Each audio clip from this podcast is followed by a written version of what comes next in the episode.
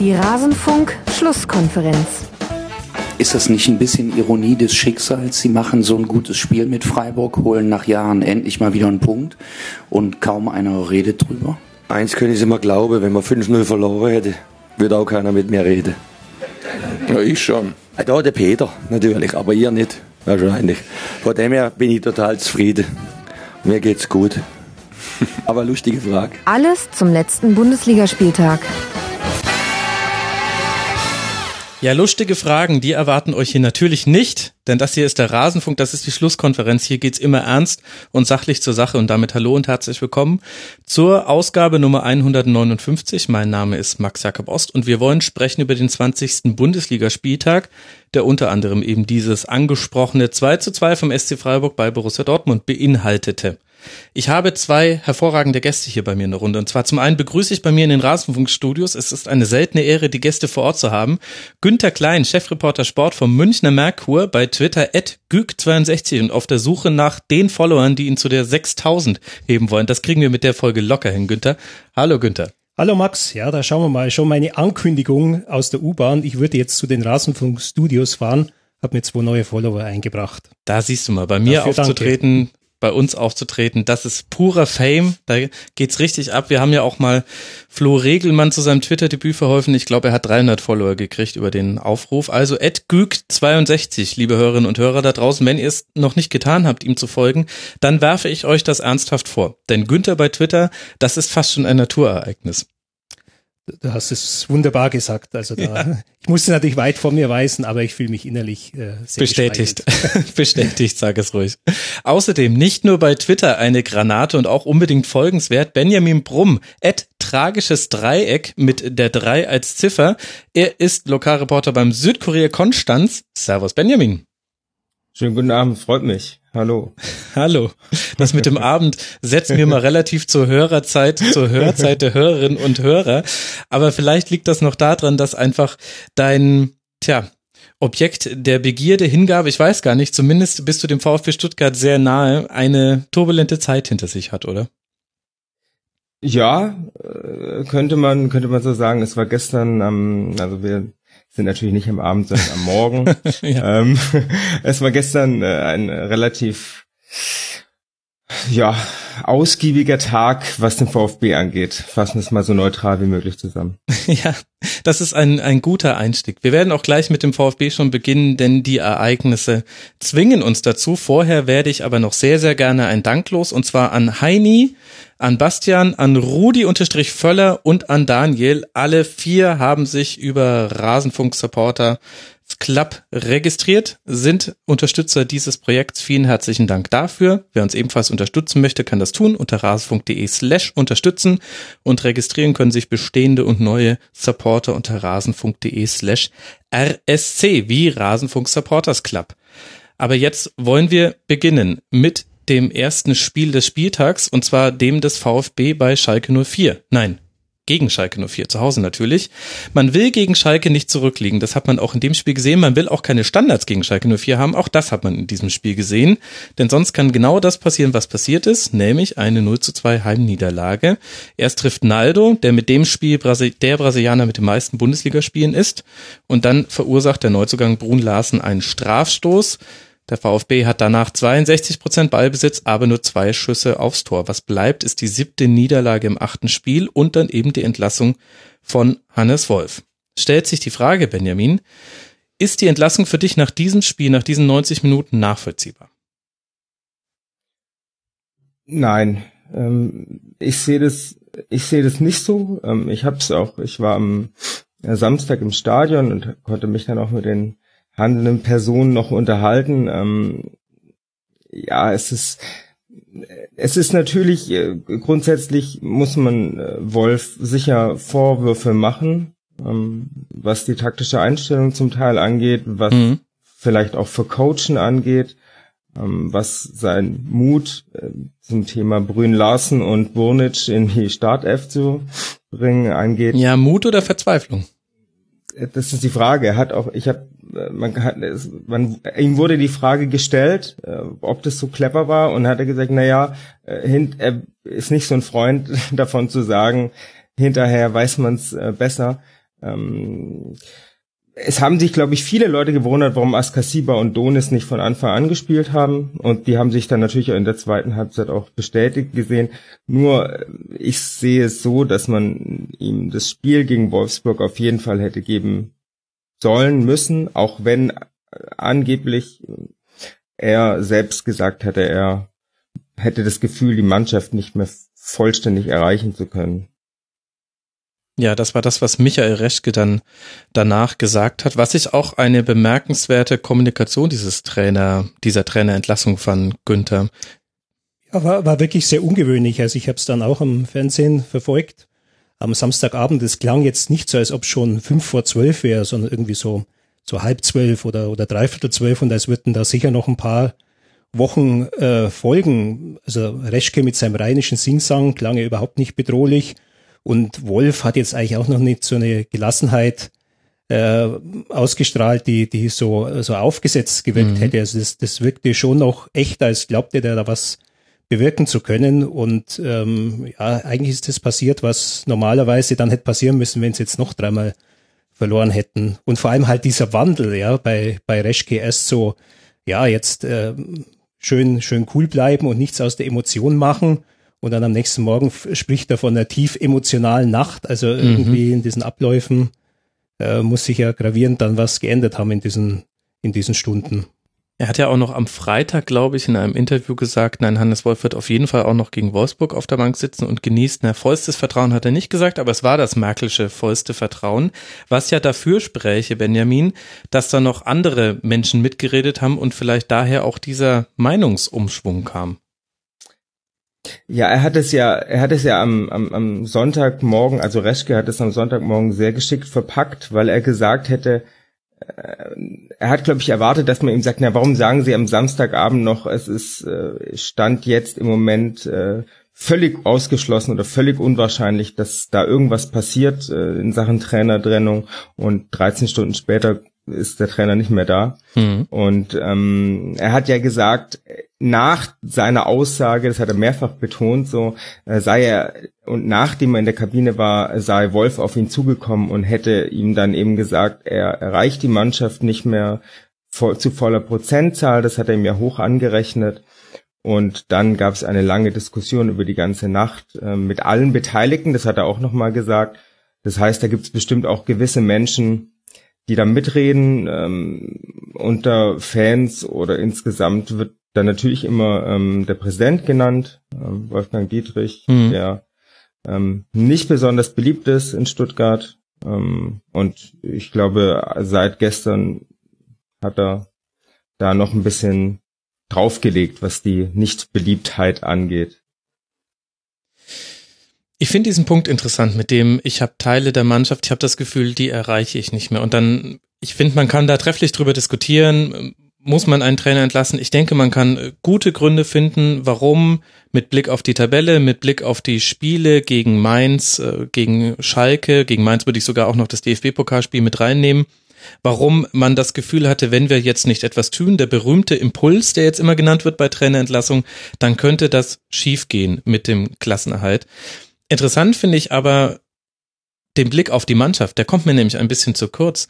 Ich fand, äh, Günther, diesen Auftritt gegen Schalke 04 sehr blutleer. Und wenn Hannes Wolf sagt, er hat das Gefühl, einige Teile der Mannschaft nicht zu erreichen, dann könnte ich da zustimmen. Und in dem Sinne würde ich dann aber auch sagen, ja, und das ist aber das eigentliche Problem. Und zwar nicht, dass du sie nicht erreichst, sondern dass sie sich nicht erreichen lassen. Denn ich habe da keinen vollen Einsatz gesehen. Und das nicht nur jetzt in diesem Spiel gegen Schalke, wo es auch wirklich, wenn du nach 14 Minuten 0-1 zurückliegst gegen Schalke, will, willst du nicht zurückliegen. Die machen das super. Die haben sich komplett zurückgezogen, 38 Prozent Ballbesitz am Schluss nur noch gehabt. Die verteidigen das locker runter. Aber auch schon in Mainz war es so, dass eine Mannschaft alles reingeworfen hatte, was sie mitgebracht hat ins Heimspiel und die andere Mannschaft wollte mal gucken, was so geht und war dann ein bisschen genervt vom Rasen, jetzt überspitzt gesprochen. Ja, ich glaube, das kann man so sehen. Ähm, mir fällt zunächst auf diese, äh, diese Zweifel von, äh, von Hannes Wolf. Also, dass ein Trainer seine Zweifel so ausdrückt, das kennen wir eigentlich nur von Lucien Favre. Ja, stimmt. Äh, aus Gladbach, da war es dann so, aber der lief ja dann wirklich selber weg und ich glaube, bei, bei Wolf war es dann so, dass es äh, schon noch eines Anstoßes dann von oben bedurfte. Aber tatsächlich diese Mannschaft, äh, wenn du die so anschaust, fragst du auch, wo ist da, wo liegt da die Hierarchie in der Mannschaft? Ja, jetzt mhm. kommt, kommt Gomez rein. Äh, Im Winter ist der dann, ist der dann schon der Chef oder ähm, wäre es normal Badstuber, wenn er spielt, aufgrund seiner, seiner Erfahrung, der Schlachten, die er geschlagen hat, oder, oder ist es Gentner, weil er schon, schon lange dabei ist? Also auf wen, wen hört die Mannschaft? Welcher Spieler regelt mal sowas im Hintergrund, dass man sich mal zusammensetzt, dass die Mannschaft mal was klärt? Ja, wer ist es? Oder ist es einer, der auf dem Platz Regie führt oder führt überhaupt jemand Regie? Mhm. Ja, wo, woher kommen die Bälle, die Gomez verwerten soll? Ja, kommen die aus dem Mittelfeld? Kommen die von außen?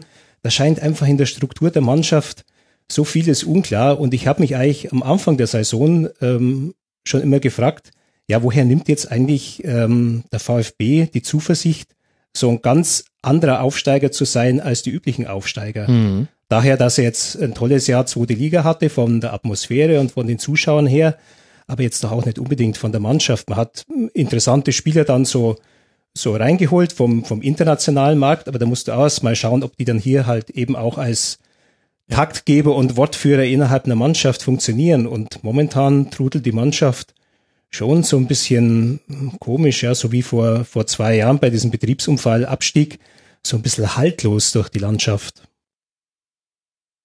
Benjamin, was denkst du? Ähm, also ähm, die, das, dieses ähm, Thema ähm, kein normaler Aufsteiger wie jeder andere, das beschäftigt, glaube ich, das Umfeld viel stärker als ähm, innerhalb des Vereins oder im engen Umkreis vom Verein, was auch die Fans angeht. Ähm, ich, das hat angefangen mit, äh, der VfB ist kein normaler Absteiger, war dann kein normaler Zweitligist und dann sind sie aufgestiegen und waren kein normaler Aufsteiger. Das finde ich, ich weiß nicht, es kann, auch wenn es da um, unglückliche Aussagen der Vereinsführung gab. Ähm, es konnte ja kein anderes Ziel sein, als, ähm, als die Klasse zu halten. Und es ja. ist es, muss es auch weiterhin sein und wird es, glaube ich, auch sein. Und das Ziel wird auch vorgegeben. Aber ähm, was ich noch zu den Spielern sagen wollte, ähm, ich glaube, dass da die, äh, die Personalie Gomez auch vielleicht überschätzt wird. Ähm, Einfach, also nicht von seiner spielerischen Qualität, ganz bestimmt nicht. Der kann dem VfB sicher weiterhelfen. Aber es ist eben so dieses, äh, was viele stört, ist, äh, es gibt so eine VfB-Clique, mhm. von, von alten äh, oder alt arrivierten Spielern dazu ähm, zählen Gentner, dann hat man sich Beck noch dazu geholt und ähm, mit Gomez äh, verendet man das. Es ja, gibt immer stimmt. wieder äh, Kommentare, wo man sagt, ja, kommt jetzt dann noch äh, Taski zurück oder so? Oder, ähm, also das ist einfach, das sind Spieler, denen wurde in der Vergangenheit oft vorgeworfen, dass sie ihr eigenes Standing oder ihr eigenes ähm, ihren, ihren eigenen Status über dem des Vereins stellen und auch immer vor allem über dem des Trainers.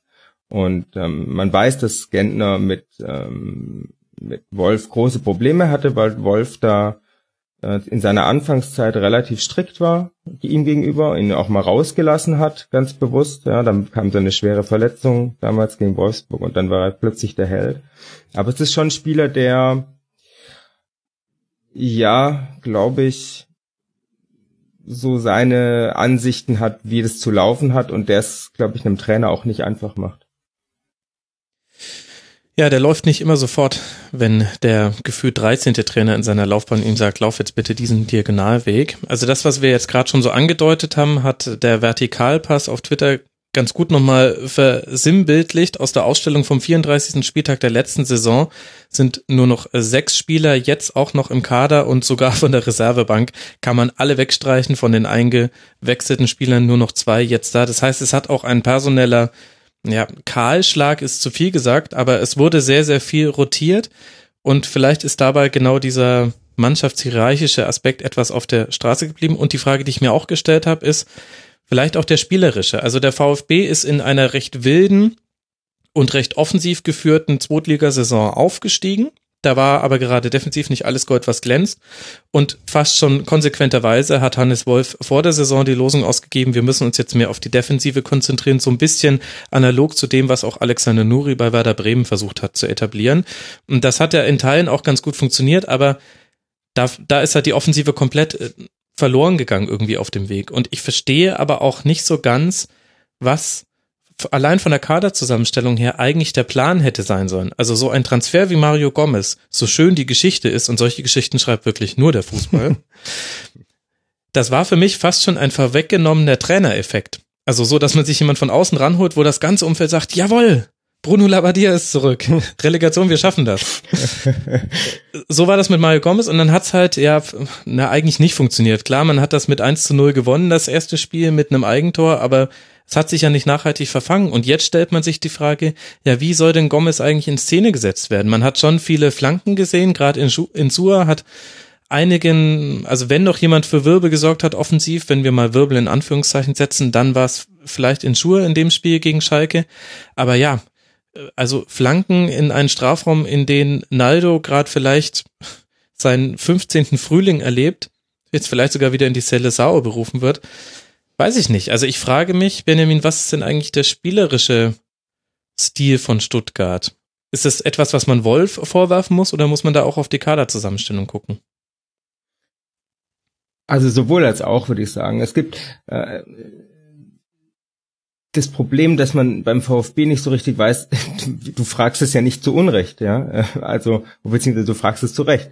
Weil, was ist denn der Stil von VfB? Es kann, glaube ich, keiner so richtig sagen. Was man immer erkennt, ist, dass äh, Wolf es scheinbar zu verbieten scheint, von außen zu schießen. Man ja, könnte doch, ja, äh, das war schon in der zweiten Liga so, äh, möglichst den Ball in, in den Strafraum hineintragen. Ähm, das wirkt sich insoweit aus, dass der VfB gar nicht mehr aufs Tor schießt. Ähm, aber ja, nur Flanken, dann müssen halt die Flanken auch kommen. Ähm, und wie du sagst, in Sur, klar, das hat in der zweiten Liga gut funktioniert. Äh, in Sur Terror de Tor, das wurde, das war ein, ein geflügeltes Wort eine Zeit lang und ähm, ja, gegen Schalke jetzt, hm, und es war nicht das erste Spiel, wo ich so, hm, sag, man wusste nicht so richtig, was da passieren soll. Also ich kann dir, ich kann dir schlichtweg nicht sagen, was da der Plan sein soll. Und ähm, auf die Frage, ob das jetzt äh, nur Wolf ist oder auch der Kader, der ihm hingestellt wird, das scheint alles so ein bisschen sehr zusammengewürfelt zu sein. Hier so mal ein guter, der vielleicht was kann, da jemand, der vielleicht sicher eine Qualität hat, äh, aber was so der große Plan dahinter ist, kann ich ehrlich gesagt nicht erkennen. Ich bin froh, wenn, oder wäre froh, wenn es mir jemand erklären könnte, weil ist, äh, ist es nicht. Ich gucke jetzt einfach mal den Günther an. Ja, eigentlich so, äh, wo, wo Reschke zugange ist, da wartet man ja eigentlich genau das Gegenteil. Nämlich, dass er Leute holt, die man jetzt vielleicht nicht so auf dem Radar hat und äh, die sich dann schön zusammenfügen zu einem wunderbaren Puzzle. Also das, was er in, in Leverkusen gemacht hat, und äh, weswegen ihn die Bayern dann auch letztlich verpflichtet haben. Jetzt geht zwar nicht die ganze äh, Mannschaft auf seine Verpflichtungsinitiative zurück, weil er ja etwas nach Saisonbeginn kam.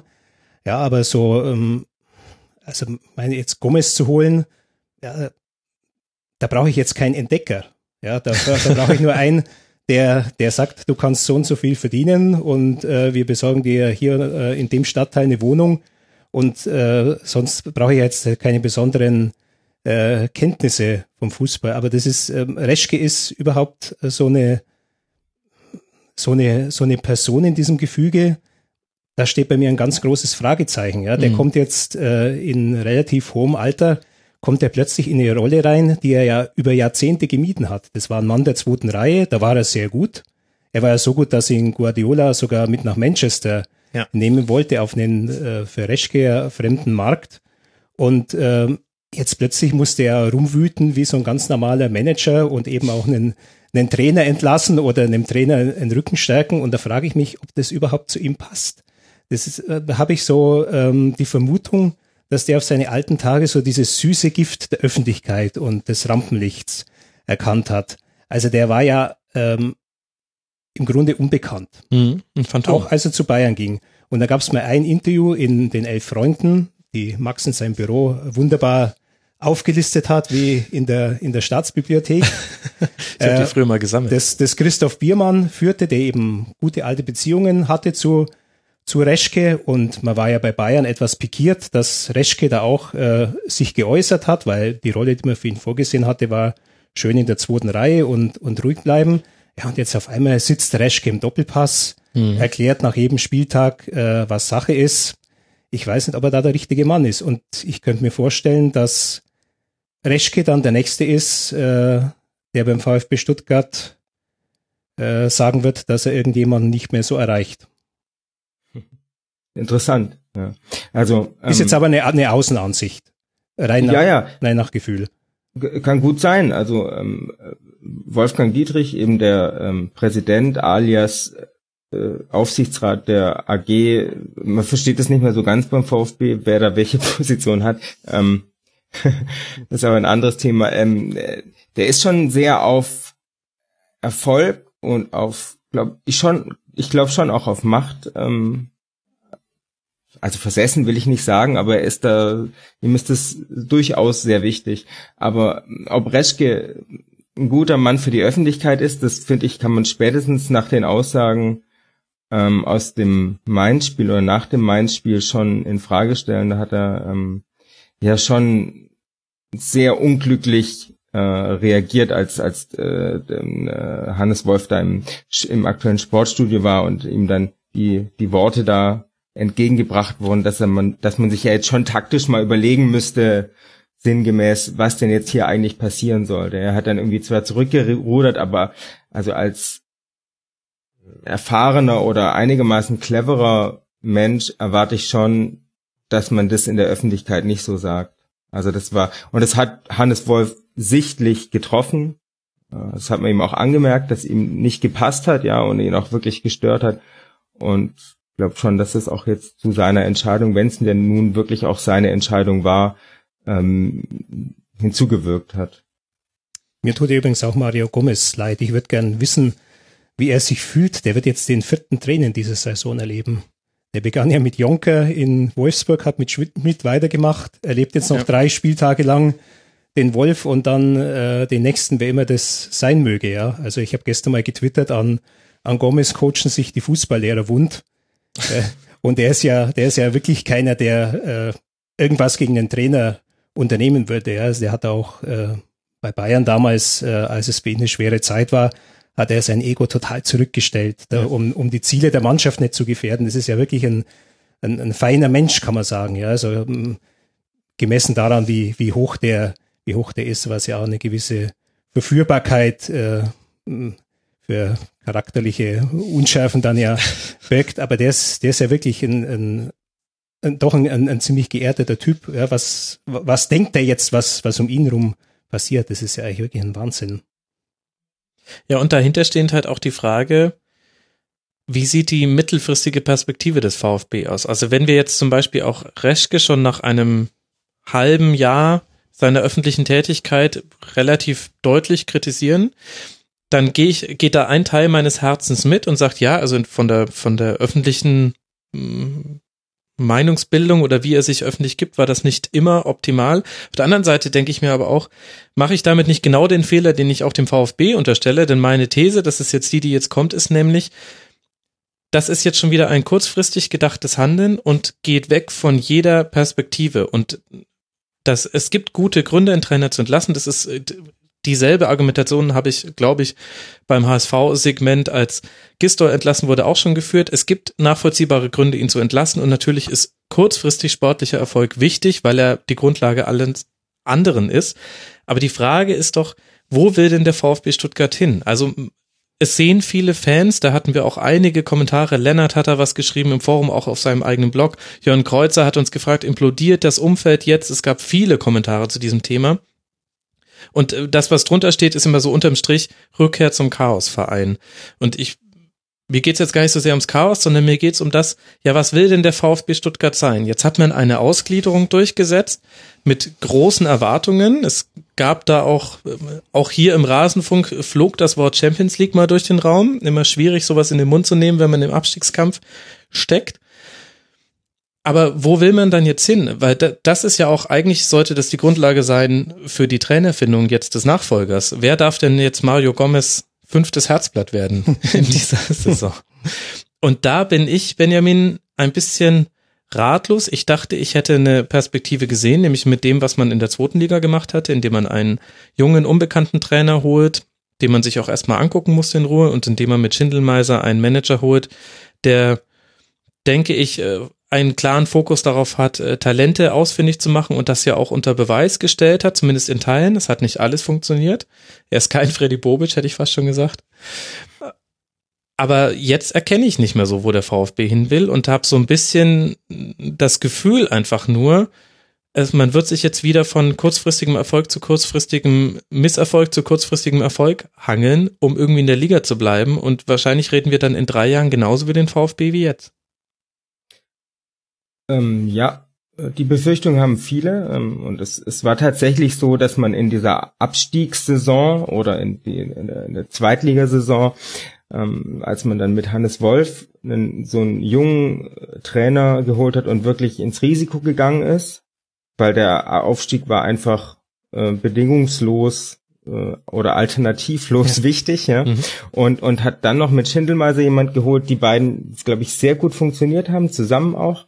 Ähm, das hat vielen das Herz geöffnet und gesagt, naja, vielleicht es sind jetzt mal diese Zeiten vorbei, die du eben gerade beschrieben hast. Kurzfristiger Erfolg, Misserfolg, kurzfristiger Erfolg, gar nichts mehr und so weiter und so fort. Ähm, sondern man hat tatsächlich wohl ein Konzept. Das hat dann angefangen, dass man nach der Saison sehr überraschend Jan Schindelmeiser entlassen hat, ähm, weil es irgendwie nicht funktioniert hat. Äh, und ähm, das ist bis heute nicht klar, was eigentlich das Problem war. Und wir werden es vielleicht wahrscheinlich auch nicht erfahren, außer in den Memoiren von Jan Schindelmeiser. Und, und jetzt hat man ein halbes Jahr später auch noch den Trainer ähm, entlassen, dass diese zwei Personen, in die viele Hoffnung gesteckt worden sind, seitens der Fans auch, die jetzt weg sind und das schon die Gefahr ist oder die, die, die Angst groß ähm, unter den Fans, dass jetzt eben dieses alte Chaos und schnell, schnell wieder, äh, wieder eintritt. Und natürlich wird auch deswegen so suffisant jetzt schon über die möglichen Trainer, die jetzt danach folgen, ähm, geredet, weil eben genau diese Befürchtung da ist. Also da, da, da wird jetzt schon grinsend über Labadia gesprochen, dass der jetzt halt wieder kommt oder macht's doch Weinziel oder gar Jonker oder was weiß ich, ja, da werden jetzt schon die, die Säue durch, durch Stuttgart getrieben. Ähm, ja, das ist, das wären alles Leute, wo man sagt, na ja, das ist dann halt vielleicht das so kurzfristiger Erfolg, wahrscheinlich irgendwie den Klassenerhalt rechen, äh, retten ähm, und dann ja, hilft uns der liebe Gott oder so. Also dieses Konzept. Also kommt Thomas Tuchel. der passt nicht zu Spätzle, zu kohlehydrathaltig. Ja, ja, das Und Maultaschen, Katastrophe, Katastrophe. ja. Der wird, der wird den Club von Grund auf verändern, das wird dem Club nicht behagen. Man muss, glaube ich, dankbar sein, dass er noch nicht genannt worden ist. Also mich wundert es ein bisschen, weil normalerweise so äh, Stuttgarter Größen waren, würde eigentlich davon ausgehen, dass äh, unter Tuchel macht's der VfB ja nicht. Ähm, deswegen wundert es einen, dass eigentlich er nicht schon ständig genannt wird. Wundert mich diese Bescheidenheit, dass man weiß, naja gut, also Tuchel kommt bestimmt nicht zum VfB. Was, warum sollte er auch? Ich glaube, da ist die ähm, Zeit auch jetzt zu kurz noch, um, um jetzt den Tuchel schon ähm, nachhaltig genannt zu haben, weil sich ja ähm, diese Entlassung von Wolf jetzt nicht so zwingend aufgebaut hat über die Wochen. Ja, also es ist, ich glaube, es ist jetzt so ähm, außerhalb von Stuttgart zumindest jetzt noch keine so Spekulationsdiskussion geführt worden, wer könnte kommen, falls, falls mhm. Wolf da mal, mal weg ist. Äh, zu Jan Schindelmeiser übrigens noch eine kleine Anekdote, der hat einen, einen äh, nicht so ganz schmeichelhaften Spitznamen, und zwar aus seiner Zeit bei Tennis Borussia Berlin, die damals von der etwas dubiosen Göttinger Gruppe, also so Versicherungs äh, Heinis, da ähm, unterstützt worden sind. Da hieß Jan Schindelmeiser bei der Berliner Presse Jan Schwindelmeister. Möglicherweise halt auch der, den Zwängen geschuldet, dass er halt nicht immer die Wahrheit dann äh, sagen konnte. Äh, zum VfB würde ich vielleicht gerne noch sagen, äh, ich bin ja schon etwas äh, älter an Jahren und habe also so ähm, ja schon einige große Zeiten des VfB dann so miterlebt äh, und die hatten mal so einen Rhythmus, dass sie so ungefähr alle zehn Jahre deutscher Meister wurden. 84 unter Helmut Benthaus, mhm. dann glaube ich 93 unter Christoph Daum und 2007 mit, mit Armin Fee. Und jedes Mal ist eigentlich sofort nach der Meisterschaft was zu Bruch gegangen. Ja, also da haben sich mit, mit Benthaus, der so ein, so ein feinsinniger Mensch war, haben sich damals, glaube ich, die etwas ähm, rustikaleren ähm, Förstertypen in der Mannschaft überworfen. Christoph Daum hat dann einen fatalen Wechselfehler begangen, glaube ich, im, im Europacup oder irgendwo. Und ähm, dadurch ist, ist vieles zerbrochen und es ist auch nicht mehr lang gegangen. Und äh, Armin Fee war ja auch ähm, relativ schnell nach der Meisterschaft weg. Ja, das, die, die sind in die Champions League gekommen mit großer Freude. Die sind gegen die Wand gespielt worden, weil sie auch dramatisches Verletzungspech hatten zu dem Zeitpunkt. Und als nächstes sind natürlich die ganzen Perspektivspieler dieser Generation, Kedira, Gomez, abhanden ja. gekommen. Ja, und jetzt hatten sie mal wieder so ein Jahr in der zweiten Liga. Das war, das war gefühlt wie eine, wie eine Erstligameisterschaft. Ja, diese Euphorie in der Stadt. Auch äh, Benjamin, du weißt es vielleicht, wie viele Leute waren bei dieser Versammlung, wo die Ausgliederung beschlossen worden ist? Das war doch äh, eine unglaubliche Menschenmenge für so einen Verwaltungsakt.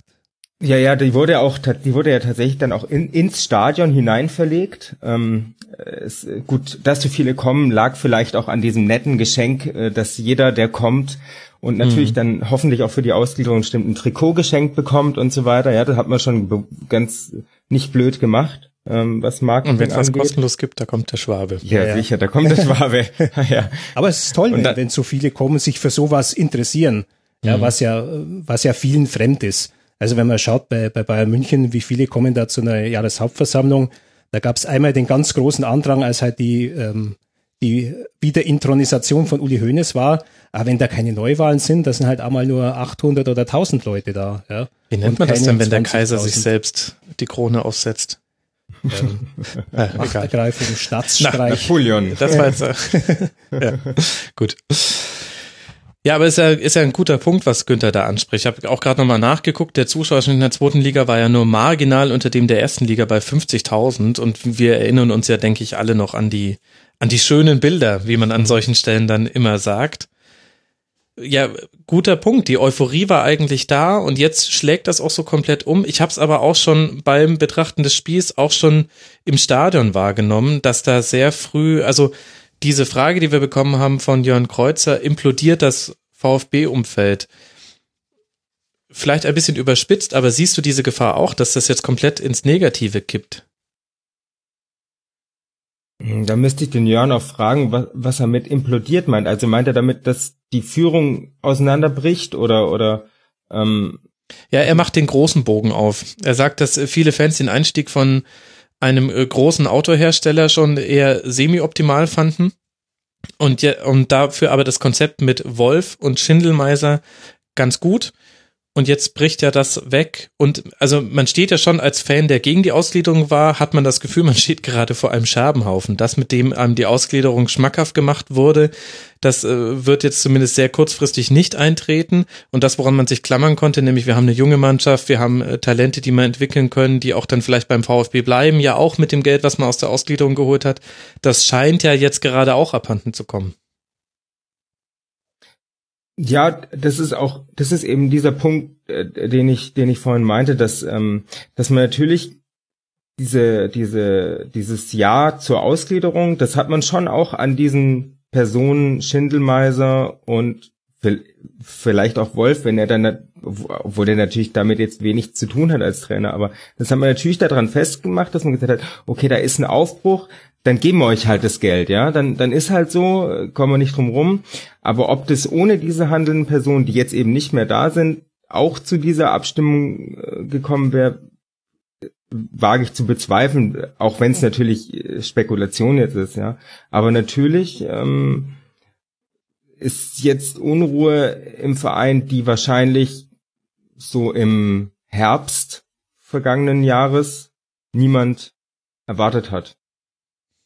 Ja. Und die ungewusste Frage über die Neuausrichtung oder Ausrichtung generell. Ich bin gespannt auf den Nachfolger von Hannes Wolf. Wollen wir mal nicht drüber spekulieren. Aber schauen wir einfach mal, wer da so dann auf dem Trainerstuhl sitzen wird. Ein Wort noch zu Schalke, damit wir zumindest kurz äh, deren Spiel auch gewürdigt haben. Es war, fand ich, Schalke im Jahr 2017 war das äh, par excellence. Standardstärke, dann durch Naldo in Führung gegangen. Das mit Naldo natürlich tolle Geschichte. Jetzt eben erfolgreichster Brasilianer in der Bundesliga gemessen an den Einsätzen. Tolles Spiel auch insgesamt. Aber ansonsten würde ich sagen, routiniert runtergespielt. Auch schon durchaus eines Tabellendritten würdig, aber auch gar nicht so sehr aufs Spiel hin bedacht. Also das war ein Ergebnisspiel von Schalke. Klassisch Schalke mit 38 Prozent Ballbesitz und über die Standards.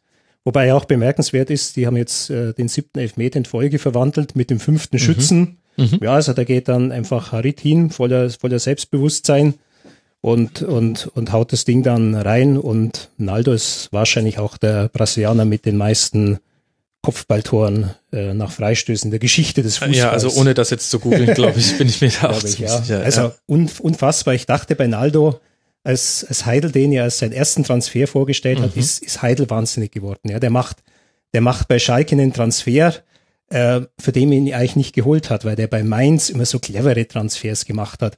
Und das war halt so ein prominenten Transfer, so, so erschien mir das. Und ich, ich hatte halt bei Naldo Bedenken, immer zwar nach vorne riesig, ja, aber er war halt bei Bremen mal eineinhalb Jahre im Stück verletzt. Und in Wolfsburg kann ich mich auch ein paar Spiele erinnern. Da war mal eins in Wolfsburg gegen die Bayern.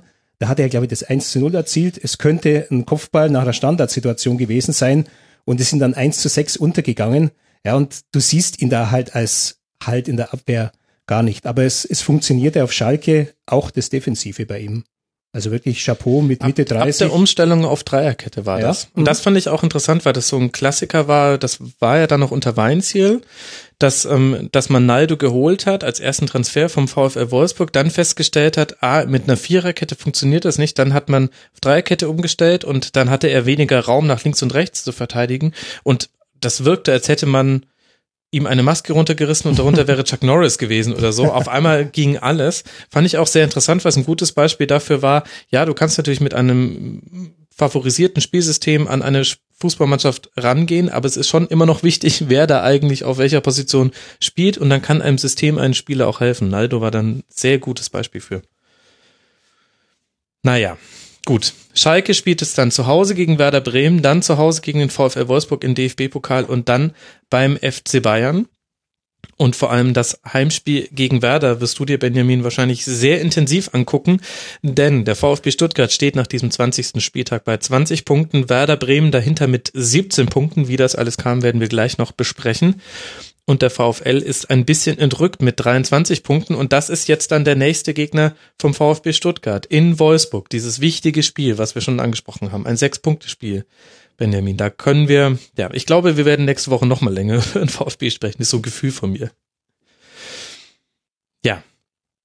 Lasst uns dann auch mal über das äh, Spiel vom äh, VfL Wolfsburg sprechen. Bei Hannover 96 gewonnen, Benny. Durchaus überraschend für so einige. Und ich glaube, auch für Wolfsburg selbst. So ganz wussten sie nicht, wie sie das geschafft haben. Also, na gut, das Wie war ein Distanzschuss von Mali, aber alles andere war ein bisschen, tja, rätselhaft. Aber durchaus auch auf Seiten von Hannover 96, dass sich zwar Chancen erspielt hat, aber eben auch kein Tor erzielen konnte und dann durch diesen Sonntagsschuss von Mali 0 zu 1 verliert. Benjamin, wenn du jetzt mal die Leistung von Wolfsburg mit der von Stuttgart vergleichst, denn die beiden sind ja Konkurrenten in der Tabelle in diesem Abstiegsrennen. Hast du da was äh, gesehen, wo du sagst, Wolfsburg unterscheidet sich deutlich vom VfB, jetzt auch nicht nur auf dieses Spiel in Hannover bezogen? Naja, sie sind, äh, also sie sind deutlich konsequenter, so muss man das so sagen. Also der VfB schießt ja nicht nur selten aufs Tor, sondern die wenigen Schüsse, die er aufs Tor versucht, gehen ja auch nicht rein. Ähm, und äh, also ich glaube, ich bin jetzt nicht so der Statistik-Freak, aber ähm, ich glaube, ich kann mir vorstellen, dass Wolfsburg gegen Hannover in allen Belangen unterlegen war. Ja, ist richtig. Ähm, Nur beim Ergebnis nicht. Richtig, darauf kommt es ja letztendlich auch an. Ähm, ja, das ist irgendwie so, ich, mir hat es ein bisschen Angst gemacht, diese Konsequenz, ehrlich gesagt, mit der die jetzt spielen. Es gab ja diese lange Phase von Schmidt mit diesen Unentschieden. unfassbar mhm. Unentschieden, ich weiß nicht mehr, wie viel es waren, aber ich glaube, mehr als ein halbes Dutzend waren es auf jeden Fall. Mhm. Ähm, und und ähm, manche sprechen dann irgendwie von Matchglück, aber das würde ich so nicht sagen, weil man hat einfach gesehen, okay, ähm, das das, das, das läuft bei denen dann einfach, ja. Das ist, das war der Unterschied. Und dass, dass da Qualität im Kader ist, hat man allein schon gesehen, dass dass, ähm, dass Schmidt ja etliche neue Spieler in die Mannschaft werfen können, konnte, die alle. Auch musste, also das muss man auch dazu sagen. Also unglaubliches Ausfallpech gerade beim VfL, deswegen ja, ist diese Dreier nochmal höher zu bewerten. Sieben genau, Positionen, genau, glaube ich, muss der verändern. Sechs oder sieben, genau. Ja. Mhm. ja. Aber, aber äh, man muss auch sagen, also die Leute, die dann reingekommen sind, ja. das sind alles Spieler, bei denen man sagt, okay, die würden die meisten Vereine, äh, vor allem in diesen Tabellenregionen, mit Sicherheit gerne mitnehmen, ja. Und ähm, der Schuss von Mali, auch wenn da wird Schauner ja danach, wenn er danach relativ stark kritisiert worden ist, ich habe es mir noch ein paar Mal angeguckt, das Tor, ich fand jetzt nicht, dass es so ein Schuss war, den man zu 100 Prozent halten muss. Ich fand das schon sehr ordentlich von, von Mali und ähm, wenn man halt so Einzelspieler hat, die dann plötzlich funktionieren, ähm, hat lange auch bei Wolfsburg nicht funktioniert, dann ist es schon jetzt ein starkes Stück und ich traue denen, auch wenn es weh tut, ähm, schon zu, dass sie dauerhaft über dem VfB bleiben. Ich glaube, die haben momentan so einen mentalen Vorsprung mhm. beim VfB. Ja, also Schmidt hat sicher so eine, so eine positive Wurstigkeit reingebracht. Ja, es gibt also kein Spiel, das die abschenken. Das begann mit diesem 0 zu 2 Rückstand in München bei seinem ersten Spiel dann habe ich auch das Spiel in Augsburg gesehen. Das lief ja mit einem frühen Platzverweis für Maximilian Arnold wirklich gegen sie. Die haben es dann auch verloren, aber sie haben trotzdem auch mit 10 gegen 11 immer noch nach einer Möglichkeit gesucht, dieses Spiel zu gewinnen. Und ähm, äh, ich glaube, das ist einfach was, was Schmidt als größtes Plus mitbringt, dass er so eine Mannschaft dann halt begeistern kann. Da hat er jetzt auch geschickt so ein paar Junge reingebracht. Dieser Osimien, der jetzt vorne in der Spitze gespielt hat, der ist 20, ja, der hat sein erstes Spiel in der Stadtelf gemacht. Mhm. Mit Mali hat er, hat er seinen Zögling da drin auf einer guten Position. Ja, er stärkt, er steckt, er stärkt den Maxi Arnold. Äh, er hat einmal diesen, diesen jungen Itter gebracht. Also er, er gibt dem Verein äh, irgendwie so, so, so einen, so einen Content. Ja, also dass, dass, dass die wissen, ja, wir machen eine Nachwuchsarbeit, wofür machen wir sie? Wir kommen vielleicht ein bisschen jetzt weg von diesem äh, reinen äh, Wolfsburg ist irgendwie so ein so ein Sprungbrett, um um mhm. schnell wieder zu verlassen, dass er die davon ein bisschen wegbringt. Und ich glaube sogar, wenn die, wenn die Winterpause diesmal nicht so kurz gewesen wäre, dann hätte er sicher im Bereich Teambuilding noch, noch viel mehr gemacht, wie damals mit, mit den Mainzer, die er dann auf die Bellalp in seine Heimat entführt hat und zu einer Schneeschuhwanderung und Übernachtung auf 3000 Meter Höhe gezwungen hat.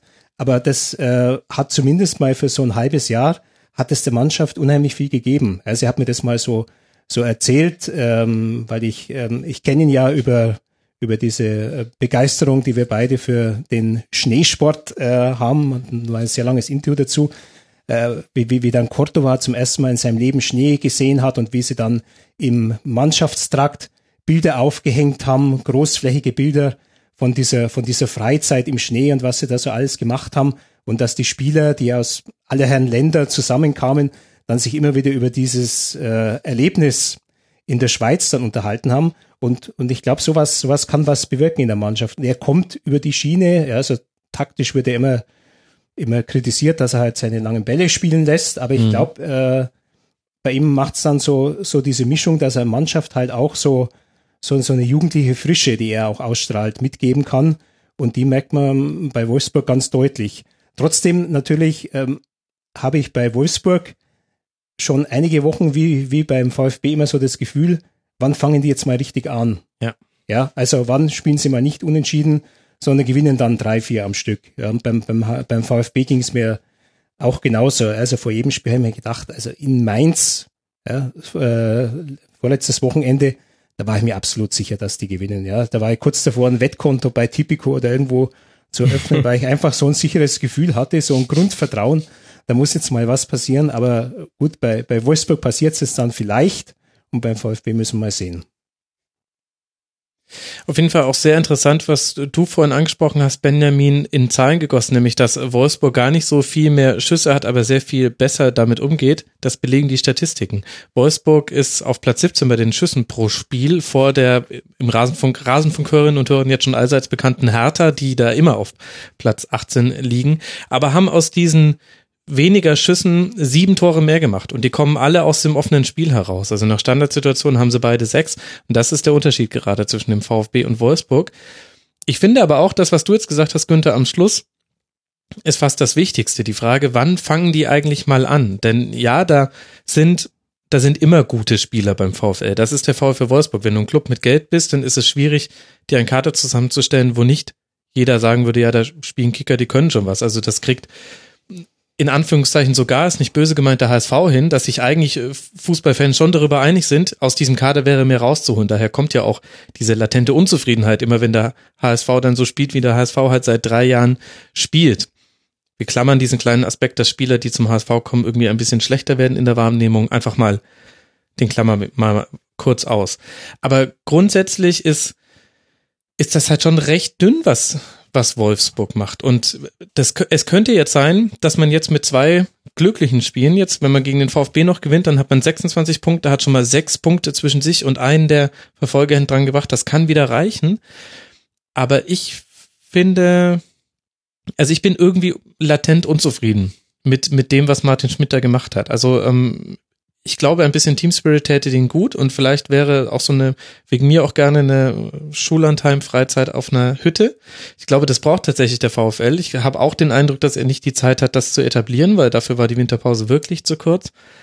Aber ansonsten fällt mir das an zu vielen Punkten noch auseinander und das ist immer sehr viel klein-klein spielerisch gesehen. Es hängt viel an Einzelaktionen man dachte, Mali und die Davi hätten eine Abstimmung untereinander gefunden. Das hat bestätigt sich in der Rückrunde noch überhaupt nicht. Also es ist nie so, dass beide ein gutes Spiel machen, sondern immer einer mhm. von beiden. Ist auch kein Zufall, dass Mali das Tor erzielt hat, bei dem er wieder in die Mitte gezogen ist. Also er hat auch dieses in die Mitte ziehen, das macht er wieder viel mehr, als es in den ersten Spielen gemacht hat, wo Martin Schmidt ihm einen klaren Auftrag mitgegeben hat und gesagt hat, du musst jetzt Außenspieler, du musst bitte nach hinten arbeiten, du musst nach vorne arbeiten, du musst mehr an der Linie bleiben, damit wir eine Breite im Spiel haben. Das ist bei Wolfsburg, wobei ich jetzt auch nicht ähm, alle Spiele über 90 Minuten gesehen habe, aber in der Rückrunde sind da wieder so Dinge eingerissen, wo ich mir denke, boah, also Andres Jonker, hätte fast gesagt, dreht sich in seinem Grab rum, ist natürlich, aber ihr wisst, was ich meine, dem tränen gerade alle Augen, weil die Positionierung der Wolfsburger Spieler manchmal vogelwild ist. Und so kann man trotzdem in der Liga bleiben, das will ich jetzt gar nicht sagen. Aber mir fehlt da der Glaube an die Nachhaltigkeit. Ja, ich, ich sehe aber die Mannschaft vom Personal her nicht mehr so gut aufgestellt wie die Jahre davor. Also da, da sticht mhm. Mali, äh, sticht da fast schon heraus, der halt auch kein äh, Spieler der ersten Garde ist. Also sie haben schon auch viel Durchschnitt drin, ein Tisserand aus Ingolstadt gekommen, ein Verhag, der in Augsburg ja auch ja, auf dem absteigenden Ast war. Also so toll ist das alles nicht. Sie, sie haben auch bei gut Castells ist jetzt. Das heißt, ich erwarte zu viel vom VfL. Ja, ich glaube, dass, ähm, dass die natürlich ähm, sicher auch durch die VW-Krise, aber auch durch die Tatsache, dass es halt ein unattraktiver Standort ist, schon äh, Leute verloren haben, die eben, jetzt, jetzt, jetzt nehmen wir zum Beispiel Schürle, ja, mhm. äh, lachen jetzt natürlich alle, aber der hat halt schon eine gewisse Reputation gehabt oder, oder so ein Draxler oder, oder, oder De Bruyne. Ja, also da ist, ist die momentane Mannschaft schon weit davon entfernt. Das ist keine, die man jetzt von, von dieser Mannschaftsstruktur her jetzt auf dem internationalen Platz tippen müsste. Das ist eigentlich eine, eine Mittelfeldmannschaft.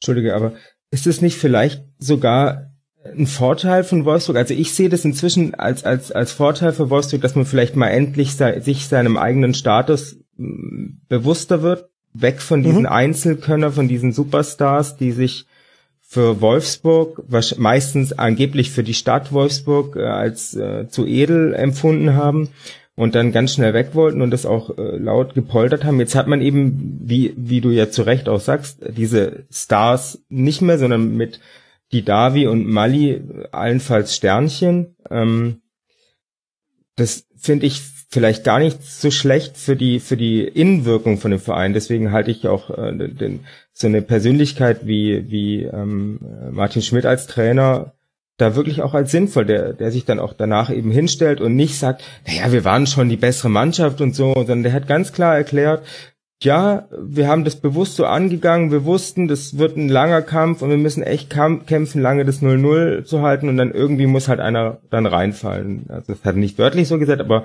sinngemäß war das so seine Aussage. Und ähm, ich halte das gar nicht mal für schlecht, dass man vielleicht von diesem Star-Denken ein bisschen weg ist und sich da anders entwickelt, auch gerade Richtung Nachwuchs und so, mhm. weiß ich nicht. Ja, ich, ich glaube, glaub, das, das, das kann das, das Modell Wolfsburg etwas nachhaltiger machen, mhm. weil so ein Maximilian Arnold, der geht dir vielleicht nicht von der Stange, weil er sich mit dem Verein wirklich identifiziert. Der, der Robin Knoch ist jetzt auch schon, schon ein paar Jahre reingewachsen, also da besteht auch eine, eine Chance, äh, die, die Leute dann wirklich zu binden und da mal emotional was, was aufzubauen. Möglich ist es ja, also man hat es ja gesehen nach dieser Relegation, ähm, gegen, äh, gegen Braunschweig im letzten Jahr. Da waren ja exzessive Feierlichkeiten, ja. War zwar noch ein Zaun zwischen der Mannschaft, die da getanzt hat und den, und den Zuschauern, aber trotzdem, die haben sich ja, die haben wirklich Anteil genommen, die Wolfsburger dran. Und äh, ungeachtet aller Witze, wer jetzt da gerade Schicht hat und, und wer nicht, ich glaube, es arbeiten auch nicht alle bei VW. Und man kann sie äh, wahrscheinlich auch so eine, äh, kann schon auch als, als Wolfsburger dann mit diesem VfL dann so mitfiebern. Klar, also ja. Wolfsburg hat halt weniger Fans als andere Bundesliga-Vereine, aber sie haben Fans.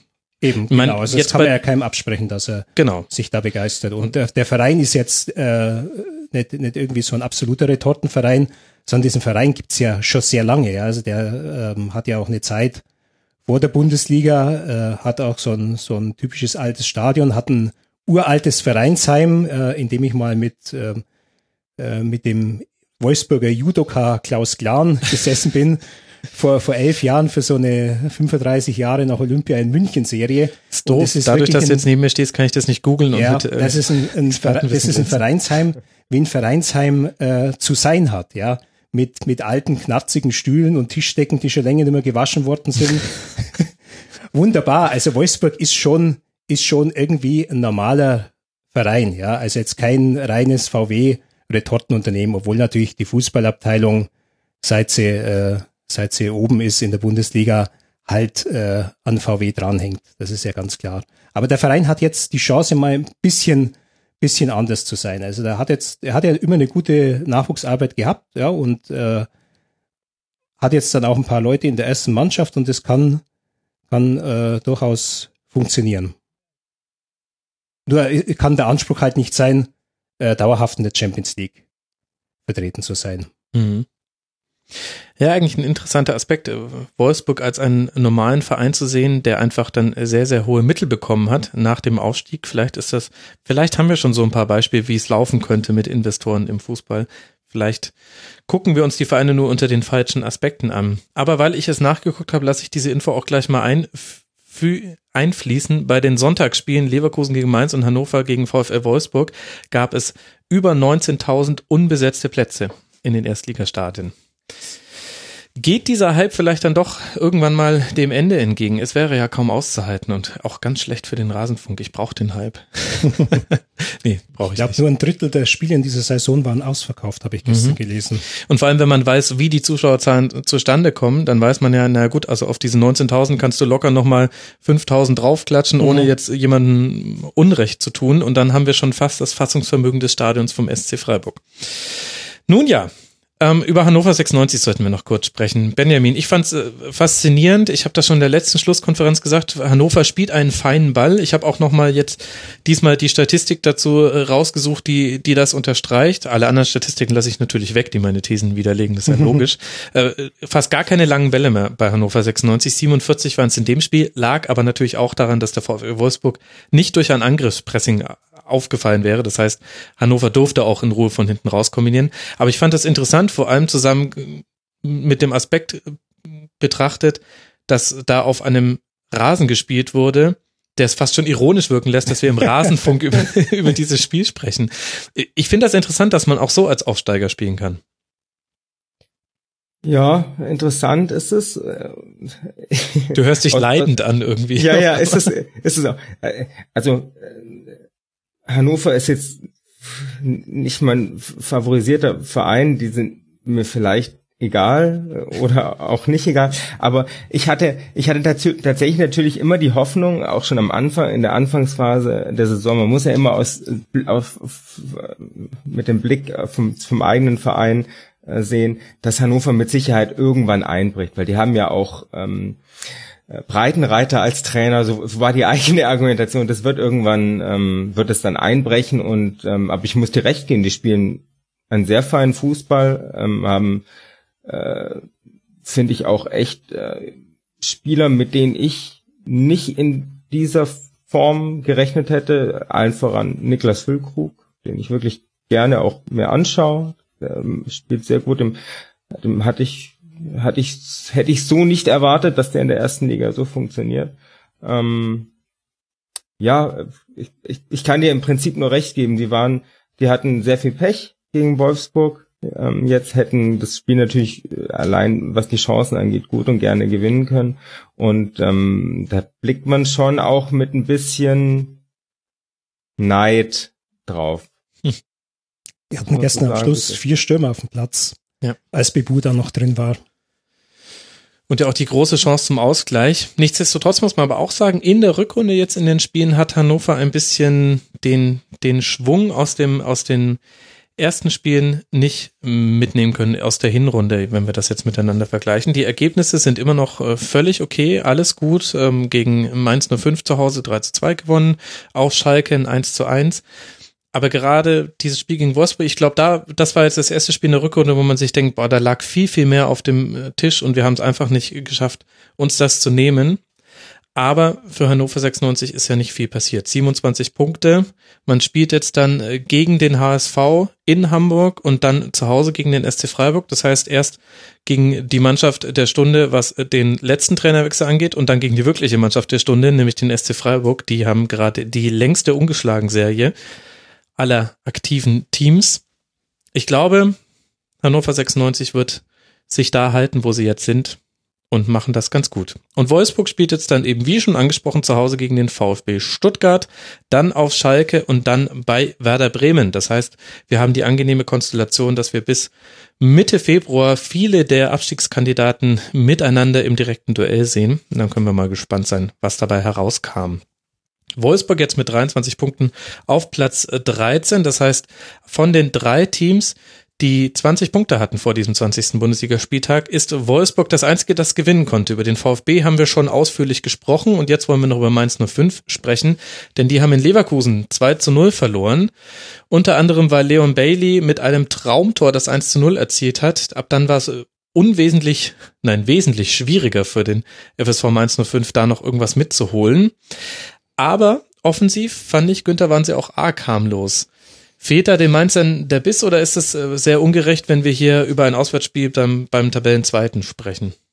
Nee, es ist gar nicht ungerecht, weil man kann ja, wir haben ja ein breites Mittelfeld in der Bundesliga von Platz 2 bis, ja, mittlerweile 17. muss man fast 18. Die können noch dazu rechnen, um nicht unfair zu sein. Also null Ecken, einmal aufs Tor geschossen und, und das war jetzt, glaube ich, kein, kein nachhaltiger Schuss, soweit ich mich erinnere. Nee. Das ist schon, schon sehr kärglich. Also, ich, man fragt sich wirklich, wer, wer soll es dann auch da vorne richten? Irgendwie De Blasis hatte mal vor einem Jahr einen Lauf, hat also mhm. trotz seiner Zwergengröße sogar Kopfballtore genau. gemacht. Der ist momentan völlig außen vor. Öztunali taucht gar nicht mehr im Kader auf, hast du ja letzte Woche auch schon angesprochen gehabt und von der Rückkehr zum HSV fabuliert und geträumt. Nein, ja, geträumt. und auch, auch diese Personalie Anthony Ucha, also dass da angeblich so ein Jubelschrei durch Mainz ertönte, ich weiß jetzt nicht, also. Ja, das zeigt ja, auf ja. welchem Niveau man ja. angekommen ist. Also ja. bei, bei Stuttgart feiert man die Rückkehr eines Spielers, der gar nicht ins Spielsystem reinpasst, euphorisch. Mhm. Bei Mainz 05 feiert man, ich möchte dem Spieler nicht zu nahe treten, Anthony Ucha. Ja, der ist halt, der ist halt in Mainz gescheitert. Der hatte dann in Bremen, glaube ich, eine ganz, eine ganz gute Phase. Ja, aber das ist jetzt keiner, äh, wo du sagst, der bringt mir die Garantie für zehn Tore in der Rückrunde mit. Ja, also da schaut es halt momentan schon, schon, schon ziemlich kärglich aus und äh, mich überzeugt, ohne ihn jetzt näher zu kennen, dieser Trainer Sandro Schwarz auch nicht, also in, in gar keiner Weise. Und äh, ich könnte mir schon vorstellen, dass Mainz da in einen ganz unguten äh, Strudel reingerät, da hinten drin. Sie sind halt, sie sind halt heimstark, ja. Das ist, das ist noch so ein Pfund, aber äh, auch zum Beispiel jetzt dieser Transfer de Jong. Ja, also ich habe auf Twitter, Twitter äh, die schöne Bemerkung gelesen, ich weiß nicht mehr von wem es war, typischer Operettentransfer. ja, also das ist so absehbar. Ja, ein Spieler, der schon in, in der Türkei war, der zuvor noch bei Los Angeles Galaxy war, der eigentlich die ganzen Austragsstüber schon durch hat, der Mitte 30 ist und der soll jetzt seiner Mannschaft plötzlich den Halt geben. Und mittlerweile bestätigt sich halt wieder jedes äh, Klischee äh, zu, zu Nigel de Jong, der kassiert früh im, im Spiel sehr gelbe Karte. Ja, und da musst du als Trainer schon vorsichtig sein und kalkulieren. Ja. Gehst du das Risiko ein, das Spiel vielleicht bald äh, nur noch zu zehn zu bestreiten oder nimmst du ihn darunter? Überzeugt mich in keiner Weise, was, was Ruben Schröder da auch von den Transfers macht. Das war voriges Jahr schon dieser Unfug mit, mit Bojan Kirkic, also zu mhm. glauben, es könnte ein Spieler, der herumgereicht wird im, im Weltfußball, als könnte der mit der Vertragsbindung für ein halbes Jahr da groß eine Identifikation aufbauen und seine Figur werden, also ist weit von dem, was ich verstehe, was Mainz da macht. Immerhin hat De Jongs schon geschafft, in den wenigen Spielen äh, in der Rückrunde schon zwei gelbe Karten zu bekommen. Hm. Das hätte, glaube ich, jeder von ihm erwartet. Ja, er bestätigt. Steht bald schon bei. Bestätigt alles, was man von ihm erwartet. Ja gut, ich meine, einen positiven Effekt hatte die Verpflichtung von Nigel de Jong, nämlich Chaubamin spielt jetzt seitdem ähm, regulär in der Dreierkette und war für mich einer der Lichtblicke gegen Leverkusen, hat da noch ganz gut den Laden zusammengehalten. Es war jetzt auch kein fürchterlich schlechtes Spiel. Aber was wir ja hier quasi immer schon in unsere Bewertung mit einfließen lassen, ist das Wissen darum, in der Auswärtstabelle generell, jetzt nicht nur bei diesem Spiel beim Tabellenzweiten, liegt äh, FSV Mainz 05 auf Platz 17. Es gibt nur eine Mannschaft, die schwächer ist. Welche ist das, Benjamin?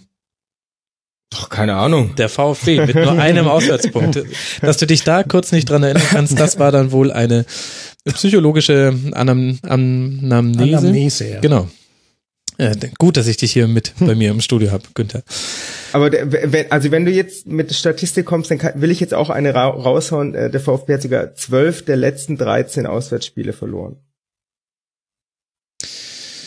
Ja. ja wollte auch nicht. Das heißt, äh, ja, nein, das ist ja auch äh, völlig korrekt, aber äh, dann sind ja unsere Prognosen sowohl für Mainz 05 als auch für den VfB nicht allzu rosig. Vor allem bei Mainz würde ich noch die nächsten Spiele mit in die Betrachtung reinziehen. Also wir erinnern uns an diesen sehr emotionalen Heimsieg gegen den VfB Stuttgart, hier zu Genüge besprochen im Rasenfunk. Und jetzt spielt man zu Hause gegen den FC Bayern, dann bei Eintracht Frankfurt im DFB-Pokal und dann in Hoffenheim. Da könnte es doch sein, dass die hinteren Mannschaften langsam ranrücken und vielleicht sogar vorbeiziehen an Mainz 05. Ja, also halte ich für gut vorstellbar, vor allem, weil, ihr habt es ja auch beide jetzt schon angedeutet, ich halte wirklich, also ich halte den Kader von Mainz, ich habe mir das alles immer so ein bisschen angeschaut, ähm, die haben echt keinen guten Kader tatsächlich. Also die haben für mich eigentlich den Kader eines Absteigers.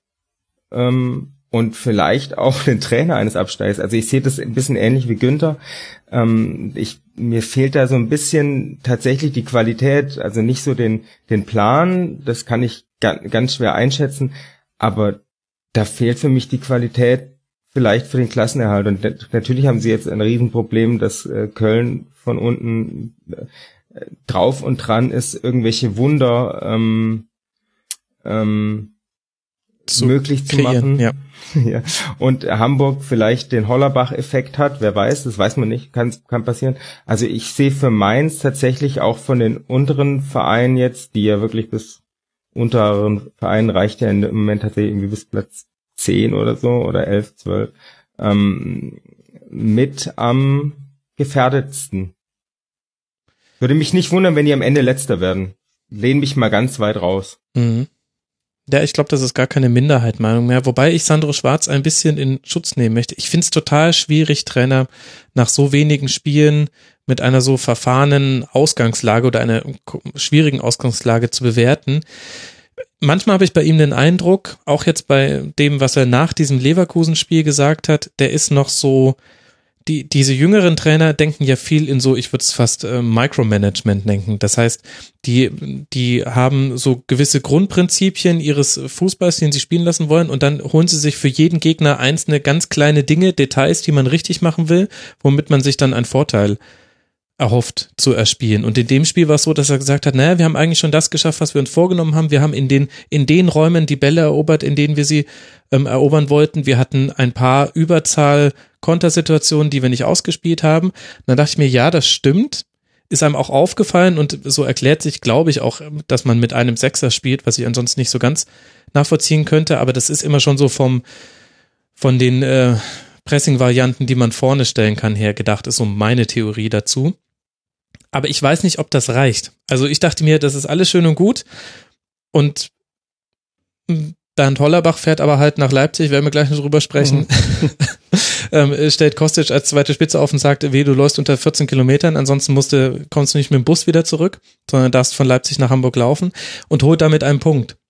Bisschen populistisch, okay. bisschen über, auf die Spitze getrieben, aber ich weiß nicht, ob dieses fein ziselierte Herumtaktieren, jetzt sage ich, glaube ich, etwas sehr, sehr viel ähm, in einer anderen Sprache, aber meine vielleicht etwas ähnliches, was mir mit Scheu manchmal sagen möchte, ob das das Richtige ist da unten im Abstiegskampf. Und das kann sehr gut funktionieren. Ich bin auch ein großer Freund davon. Ich meine, ich selber denke drüber nach, wie der Sechser von Mainz 05 spielt. Das ist ja an sich genommen schon völlig Banane wenn man ehrlich ist, wenn man nicht emotional involviert ist bei diesem Verein.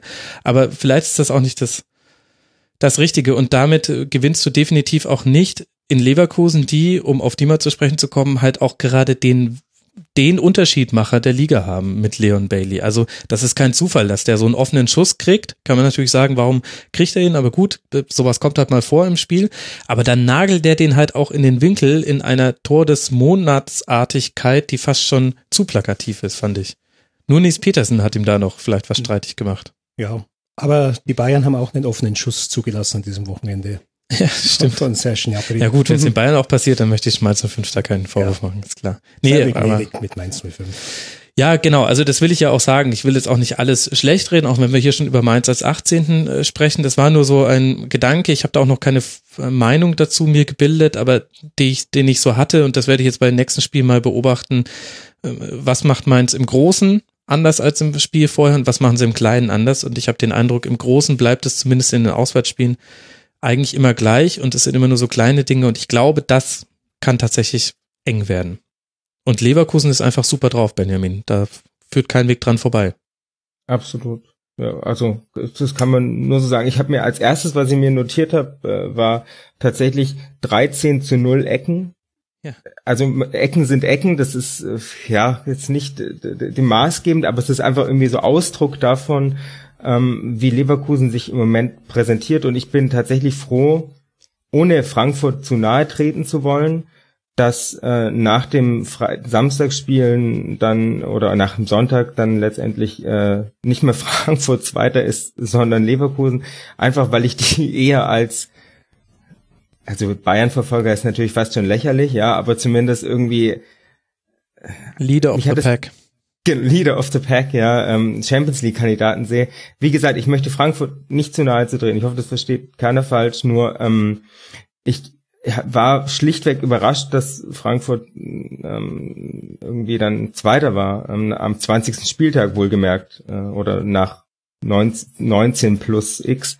Ähm, das aber können wir nachher besprechen. Aber natürlich, jeder hätte, glaube ich, gerne, dass sein Sportvorstand, sein Scouting jemanden wie Leon Bailey aus dem Hut zaubert ähm, und dann ihm vor allem noch die Zeit gibt, der mhm. da stand es ja auch immer zur Debatte, ob er nicht vielleicht sehr schnell wieder weg ist, ja. Und dann Steht jetzt wieder zur Debatte, aber aus anderen Gründen. Richtig, ja. er hat ja, er hat ja, er hat ja das äh, Big Promise, äh, Big Promise gegeben, dass er bleibt äh, diese Saison. also noch zwei Tage plus äh, ein halbes Jahr oder vier Monate. Und ähm, ich kann mir nicht vorstellen, dass er noch über die Saison hinaus bei Leverkusen sein wird. Ich finde, Leverkusen ist ein schönes Beispiel dafür, wie du deine Mannschaft stärken kannst, indem du sie personell schwächst. Ja, Weil jeder hat ja vor der Punkt. Saison gesagt, ja. ja. oh, wer da alles weggeht. Mhm. Ja, da hast dann zwar ein, eine, eine kleine Erbse nicht mehr, aber du hast halt dann äh, die Situation, dass ein Vorland halt öfter spielen muss und du schiebst den nach vorne hin und auf einmal funktioniert's dann. Ja, das ist ein guter Punkt. Und ich finde, an Leverkusen kann man, kann man gerade sehr viel ablesen. Also zum einen ist es unglaublich, wie konstant Leverkusen inzwischen geworden ist. Das muss man sich nochmal vor Augen führen. So ein Spiel zu Hause gegen Mainz 05, das wäre das klassische Spiel gewesen, das Leverkusen verliert. Das, an all den letzten Jahren war das die eine Konstante, war die Inkonstanz. Und das hat man in dieser Saison so dermaßen hinbekommen. Wir nehmen die Heimniederlage zum Rückrundenauftakt gegen die Bayern raus, gegen die, denn gegen die Bayern verlieren gerade eigentlich fast alle Und dann haben die zuletzt im September verloren. Und das ist wirklich, das, das geht einem manchmal fast unter, weil es ja auch schön ist, über tolle Tore und Spielsystem und so weiter zu sprechen. Aber dass, dass Heiko Herrlich es geschafft hat, in Leverkusen zum ersten Mal seit gefühlten Dekaden wieder eine Konstanz in den Ergebnissen hinzubekommen, das ist wirklich krass. Und dann ist es ein sehr verdienter Tabellenzweiter. Ich glaube, das ist auch der Grund, warum Leverkusen so gefühlt für alle ein bisschen aus dem Leader of the Pack, wie ich es gerade genannt habe, also aus den Verfolgern von Bayern herausragt, weil sie eben so konstant spielen. Und gleichzeitig stehen sie aber auch symbolisch für das große Problem der Bundesliga. Denn man kann es sich zumindest sehr gut vorstellen, dass Leon Bailey, derjenige, der auch in dem Spiel jetzt mal wieder die Dose geöffnet hat, wie Jürgen Klopp sagen würde, dass der in der nächsten Saison, wenn es dann in die Champions League eventuell geht, dann eben nicht mehr bei Leverkusen ist, weil irgendein Premier League Verein gekommen ist und gesagt hat, ganz viel Geld oder vielleicht äh, vielleicht erbarmt sich natürlich auch noch äh, der FC Bayern und hält ihn in der Liga, da würden wir natürlich alle jubeln. Aber man kann sich zumindest ein Szenario sehr gut vorstellen, wo er auch entgegen aller Promises dann doch nicht mehr bei Leverkusen spielt und das bringt finde ich das ganze Dilemma der Bundesliga gut gut auf einen Punkt. Nächstes Jahr tippst du sie dann auf Platz zwei. Und dann werden und sie dann 17. werden sie 16. oder so. Spielen dann Relegation. ja, das kann gut sein. Aber es ist gerade wunderbar ruhig und ähm, du hast recht, voriges Jahr hätten sie wahrscheinlich gegen Mainz irgendeine Scheiße gebaut. Roger Schmidt wäre auf die Tribüne geflogen Ja. und Rudi Völler hätte bei Auf Sky einen fünfminütigen Wutausbruch bekommen, der bei YouTube zwei Millionen Mal geklickt wird. Genau, und dabei noch Jessica Kastrop irgendwie am Arm äh, berührt und natürlich auf den Schiedsrichter, also der Schiedsrichter wäre auch schuld gewesen. Das Selbstverständlich, der Keller in Köln und alle. Genau. die genau. Weltverschwörung gegen Rudi Völler. So hat sich Leverkusen gewandelt. Wer hätte damit gerechnet? Die spielen es dann auswärts beim SC Freiburg, dann zu Hause gegen Werder Bremen im DFB-Pokal. Ich denke, einer der heißesten Anwärter auf den DFB-Pokaltitel und dann zu Hause gegen Hertha BSC. Mainz seinerseits, wie schon vorhin besprochen, zu Hause gegen Bayern, in Frankfurt und dann in Hoffenheim. Lasst uns über ein Samstagabend-Topspiel sprechen, das, tja, ich weiß gar nicht, war es ein Samstagabend-Topspiel? Vom Ergebnis her nicht. Das war nur ein 0 zu 0. Aber ein Dreier hätte Werder nicht nur von der Tabelle her sehr gut zu Gesicht gestanden, sondern auch nach dem Spielverlauf. 18 zu 5 Torschüsse, zweimal Aluminium, ein nach Videoschiedsrichterentscheid zurückgenommenes äh, Tor und dann unter anderem auch deshalb kein Tor erzielt, weil Torunariga in der Nachspielzeit auf der Linie einen Eggestein-Schuss klärt und so kommt Hertha zu einem Punkt. Stellt sich die Frage, Benjamin, fehlt bei Hertha die Effizienz, an die man sich schon fast gewöhnt hat und das ist, ist der einzige Grund für die Ergebniskrise, die man gerade so ein bisschen hat oder steckt dahinter noch ein bisschen mehr? Ähm, ja, also ich glaube, Effizienz ist das, das wesentliche Problem. Ich habe, wenn man mal zum Rasenfunk eingeladen ist, versucht man sich einigermaßen vorzubereiten, zumindest was die Statistiken auch angeht, was ich echt dann selten mache. Und äh, ich habe dann äh, auch beim Kicker geschaut, wo es dann irgendwie 18 zu 5 Torschüsse waren. Darum ging es aber gar nicht, sondern bis heute, Stand jetzt, steht immer noch ähm, bei den Toren ein 1 zu 0 für Werder Bremen. der, der Kicker lebt einfach in einer anderen Zeit. Lie liebe Grüße an, an die Kollegen vom Kicker. Ähm, vielleicht freuen die sich einfach oder haben die einfach gedacht, naja, eigentlich hätte Bremen gewinnen müssen. Ähm, das soll einfach nur, ja, das soll einfach nur, nur, nur ausdrücken, dass, ähm, dass ich dir da nur recht geben kann. Dass, dass glaube ich tatsächlich im Moment die Effizienz fehlt, weil wenn ich wenn ich zu, mir das Spiel anschaue, ja, und vor allem, also Jerome, ähm, äh, Jerome Gondorf und auch und auch äh, Max Kruse, die mhm. machen, die machen so viel Freude zuzuschauen, dass man wirklich ähm, bis auch da ein bisschen neidisch wird. Das ist äh, alles wunderbar, klar, die hatten, da muss halt auch mal irgendwie einer reinfallen, aber ist das ist halt nicht passiert, klar, das ist ein Effizienzproblem. Aber ähm, ich glaube, es ist, es tut immer schon sehr gut, wenn man merkt, okay, da ist eine Mannschaft, die, die hat zumindest die Chance. Die hat die Chance und spielt auch Fußball und nicht irgendwie Vollzerstörung über 90 Minuten. Ähm, also mir persönlich ist das einfach wichtig. Das kann andere sehen das vielleicht anders. Die, die sagen, ja, Hauptsache das Ergebnis ist am Ende. Mhm. Ja. Ähm, es ist aber jetzt nicht so, dass, dass Bremen ja jetzt eine, eine äh, ja schon wieder in akutester aller akuten Gefahren ist. Klar, von den Punkten ist es ähnlich wie beim VfB, ähm, aber von den Toren auch. 16 Tore nur erzählt. Also das ist, finde ich, äh, das fast das, was du gerade gesagt hast, glaube ich, ganz gut zusammen. Es gibt drei Mannschaften, die haben 16 Tore.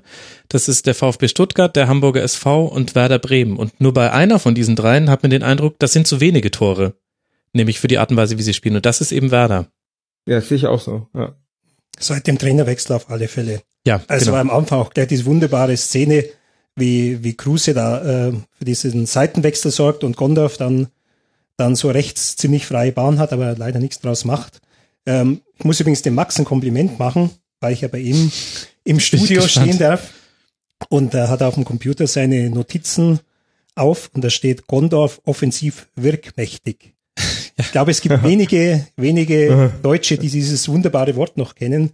Danke. Steht vermutlich in dem großen Wörterbuch der Gebrüder Grimm, aber à la Bonheur, wirkmächtig. Das Germanistikstudium dürfte nicht umsonst gewesen sein, genau, diese 22 guten, Semester. Guten Freiburg, also, aber Gondorf war, war wirklich sehr stark.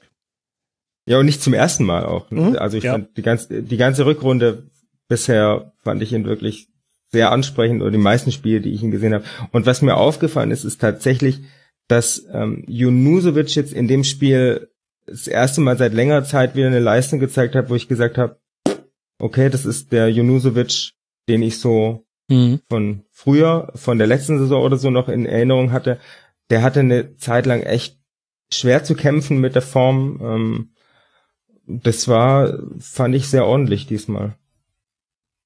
Ja, das Einzige, was man eben noch neben der fehlenden Torausbeute bemängeln kann, ist, Kruse bindet sich ja, ist ja inzwischen ganz anders eingebunden ins Werderaner Spiel als noch unter Nuri wenn er denn da gespielt hat, war er eine ganze Weile verletzt. Und jetzt fehlt ihm manchmal, also ich mache es an Finn Bartels fest, es könnte aber auch, man muss es auch nicht an der Person festmachen, aber manchmal fehlen ihm die Optionen, vor sich. Also wenn er sich zurückfallen lässt, also in dem Spiel war es jetzt nicht so, dass er sich in den Sechserraum zurückfallen lassen musste, das war vor zwei Wochen so, aber er hat relativ häufig so einen verkappten Achter, Zehner gespielt und hatte dann aber gar nicht so viele Passoptionen, außer über die Außen. Das mit den Außen hat ganz gut funktioniert, da hat auch Werder, glaube ich, inzwischen ein ein ganz gutes Gefühl dafür bekommen, wann Augustinsson, wann Selassie überlaufen, wann sie vorgehen. Mit Junusovic und Gondorf haben gegen Hertha auch noch zwei Spieler gespielt, die sehr, sehr gerne in die Zentrale ziehen. Das heißt, da waren auch Räume. Und das, das ist schon immer ganz gut im Fluss gewesen.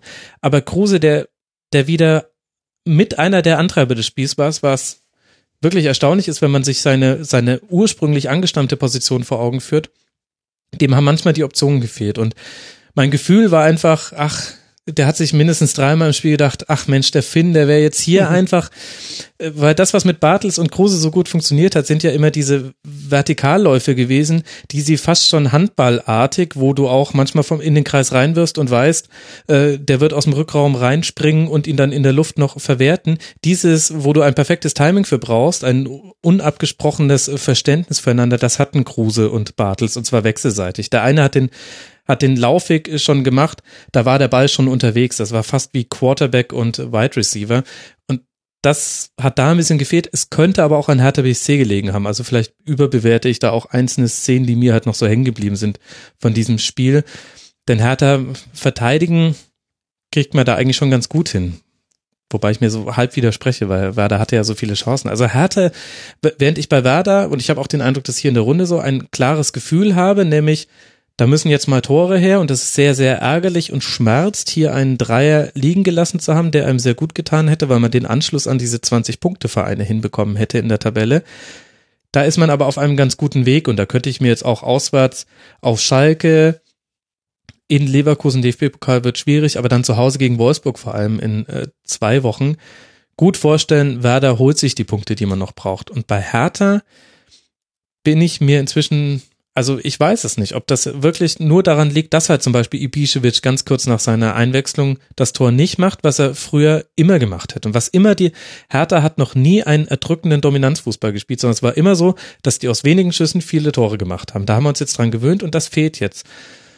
Und die haben natürlich alle Angst vor ihrer, dass das wieder so losgeht, wie es in den Rückrunden schon häufiger war, nämlich ganz, ganz schlecht. Und dass das so eine Eigendynamik bekommt. Und bei Hertha gerate ich jetzt langsam auch ins Schwanken. Ich fand dieses Spiel gegen in Bremen war aus in ganz vielen Aspekten nicht so arg überzeugend. Und da habe ich auch viele Dinge gesehen, die mich erinnert haben an ein, an ein ganz frühes Dardai Hertha. Also das war, weiß nicht, ich kann es nicht mal in Worte fassen. Gefühlt hat es mir nicht gefallen. Aus härter Sicht.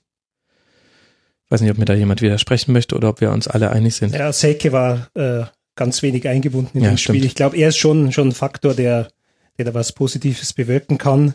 Ähm, Hertha hat zumindest ein, für eine Mannschaft jetzt nicht ganz oben steht ja noch ein ausgeglichenes äh, Torverhältnis von Ja, 27 sieben. Ja. zu 27. Äh, wenn man es jetzt mit Freiburg vergleicht, die einen Platz unter ihnen sind, die bei minus 13 stehen, Mhm. was also in der momentanen Freiburg-Begeisterung da ein bisschen überrascht. Ja, ich glaube nicht, dass, dass Hertha jetzt groß in Schwierigkeiten kommen wird, aber vermutlich wird da nach oben äh, großartig nichts mehr passieren. Ja, vier Punkte sind jetzt Rückstand auf, ja gut, in dem Fall sind ja dann immer gleich die internationalen Plätze. Also sobald man eine Spanne mehr als vier Punkte aufmacht, dann geht's immer gleich schon um Abstieg oder Champions League. So ist einfach die Fußball-Bundesliga. Benjamin, ist dir noch zu Hertha was aufgefallen, was du unbedingt loswerden möchtest? Nee, ihr habt im Prinzip alles gesagt. Ich, außer eine Sache fiese möchte Frage, ich, sorry. Eine Sache möchte ich gerne sagen, dass ich mir ähm, solche Spielzüge wie wie von La Lazaro, ähm, der sich da da durchtänzelt und Mhm. Selassie wirklich nass macht und dann auch also ein unglaublicher Spielzug. Den W- Mut wünsche ich mir jetzt nicht nur von Stuttgart, sondern von sehr, sehr vielen Mannschaften in der Liga. Da, da, da gibt's immer weniger Einzelspieler, die Mhm.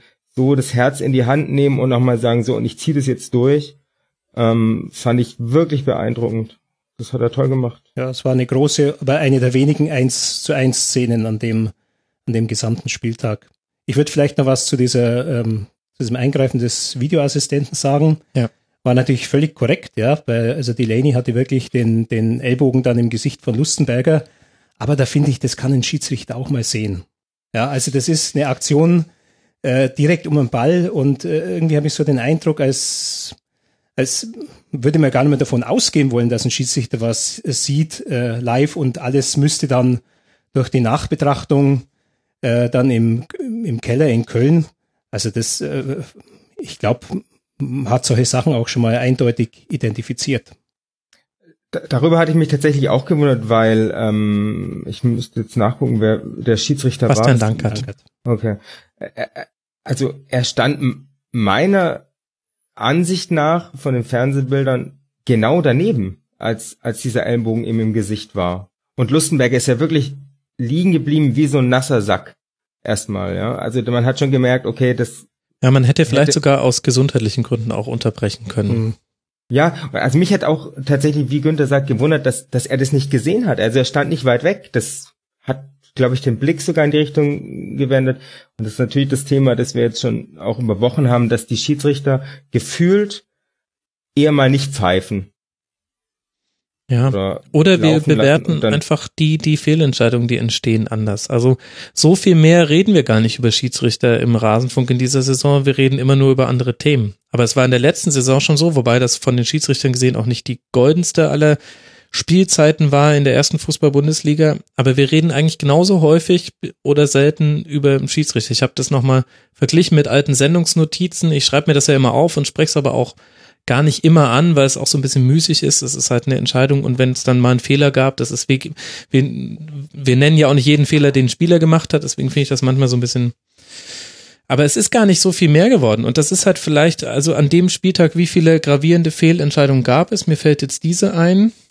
Dann Hamburg. eine, über die wir jetzt gleich Hamburg sprechen werden, Leipzig, nämlich eine ja. nicht geahndete Abseitsstellung beim Ausgleich vom HSV.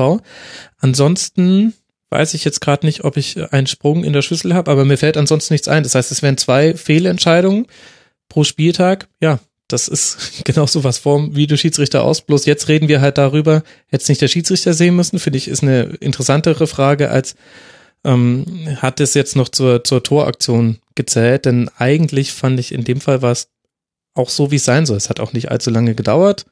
Es war die richtige Entscheidung. Ja, doch eigentlich.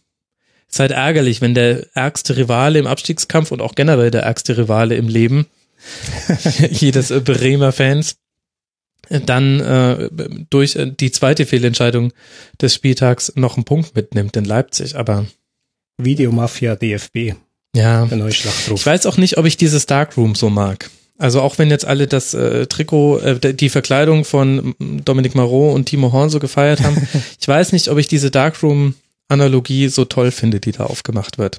Ich weiß nicht, ob es wirklich lustig ist. Das Problem, also ein Problem ist doch auch, dass die Medien, äh, die Medien, die bösen Medien inzwischen ähm, es drauf anzulegen scheinen, dass es schon so sich die Hände reiben, dass wieder was falsch läuft. Also und das ist halt auch eine Entwicklung, die von einem großen Nachteil ist. Ja, also wenn's wenn's wenn's gut läuft, dann ja gut, dann ja dann müssen wir ach, können wir jetzt nicht groß draufhauen. Ja, und da, da wird schon bewusst auch gesteuert und auch weiterhin. Ich hatte gehofft, dass das nach der nach der Winterpause sich ändert, dass man so dieses ähm, ja, dieses Videobeweis, alles großer Mist und die machen nur noch Mist und so, dass das ähm, schon auch ein klares Medienthema ist. Ich möchte mal nur kurz da was, was einfügen, einen kleinen Erfahrungsbericht zum Thema äh, Videoassistent. Äh, Im November 2016 war die deutsche Nationalmannschaft auf Länderspielreise. Sie hat zuerst ein Qualifikationsspiel in San Marino gehabt und äh, drei, vier Tage später ein Freundschaftsspiel gegen Italien in Mailand.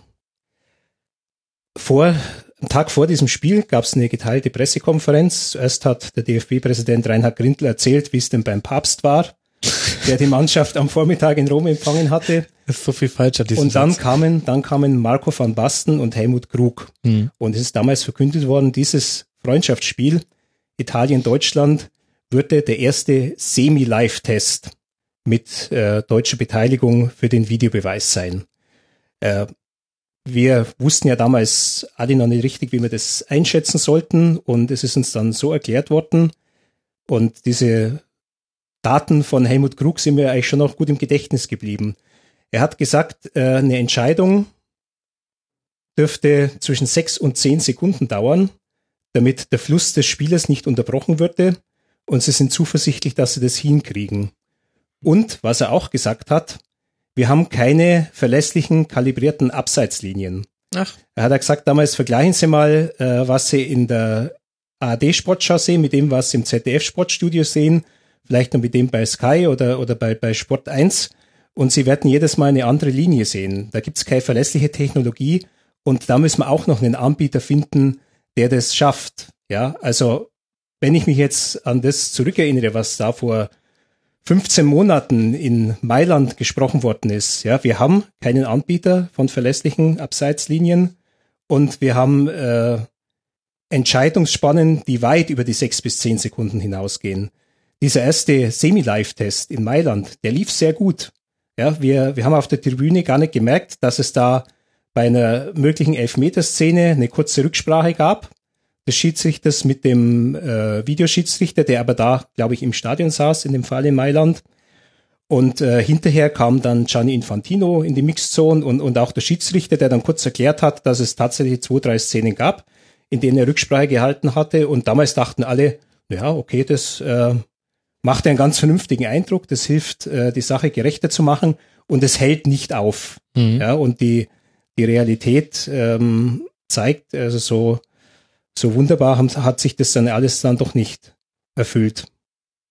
Und äh, wir hatten dann eben jetzt mit äh, bei Leipzig HSV hat man eben den Fall mit äh, mit einem Abseits und und ich denke es war ein Abseits.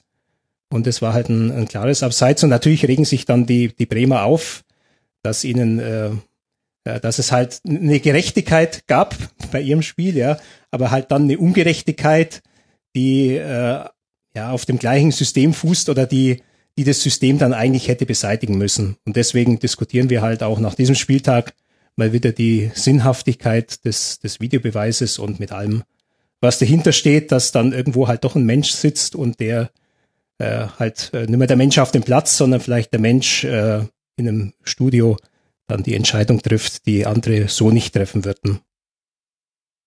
Ich weiß auch gar nicht, ob ich diese Hysterie noch so sehe, die du angesprochen hast, Benjamin. Vielleicht blende ich das auch aus, aber es ist meines Erachtens nicht mehr ganz so aufgeregt wie in der Hinrunde.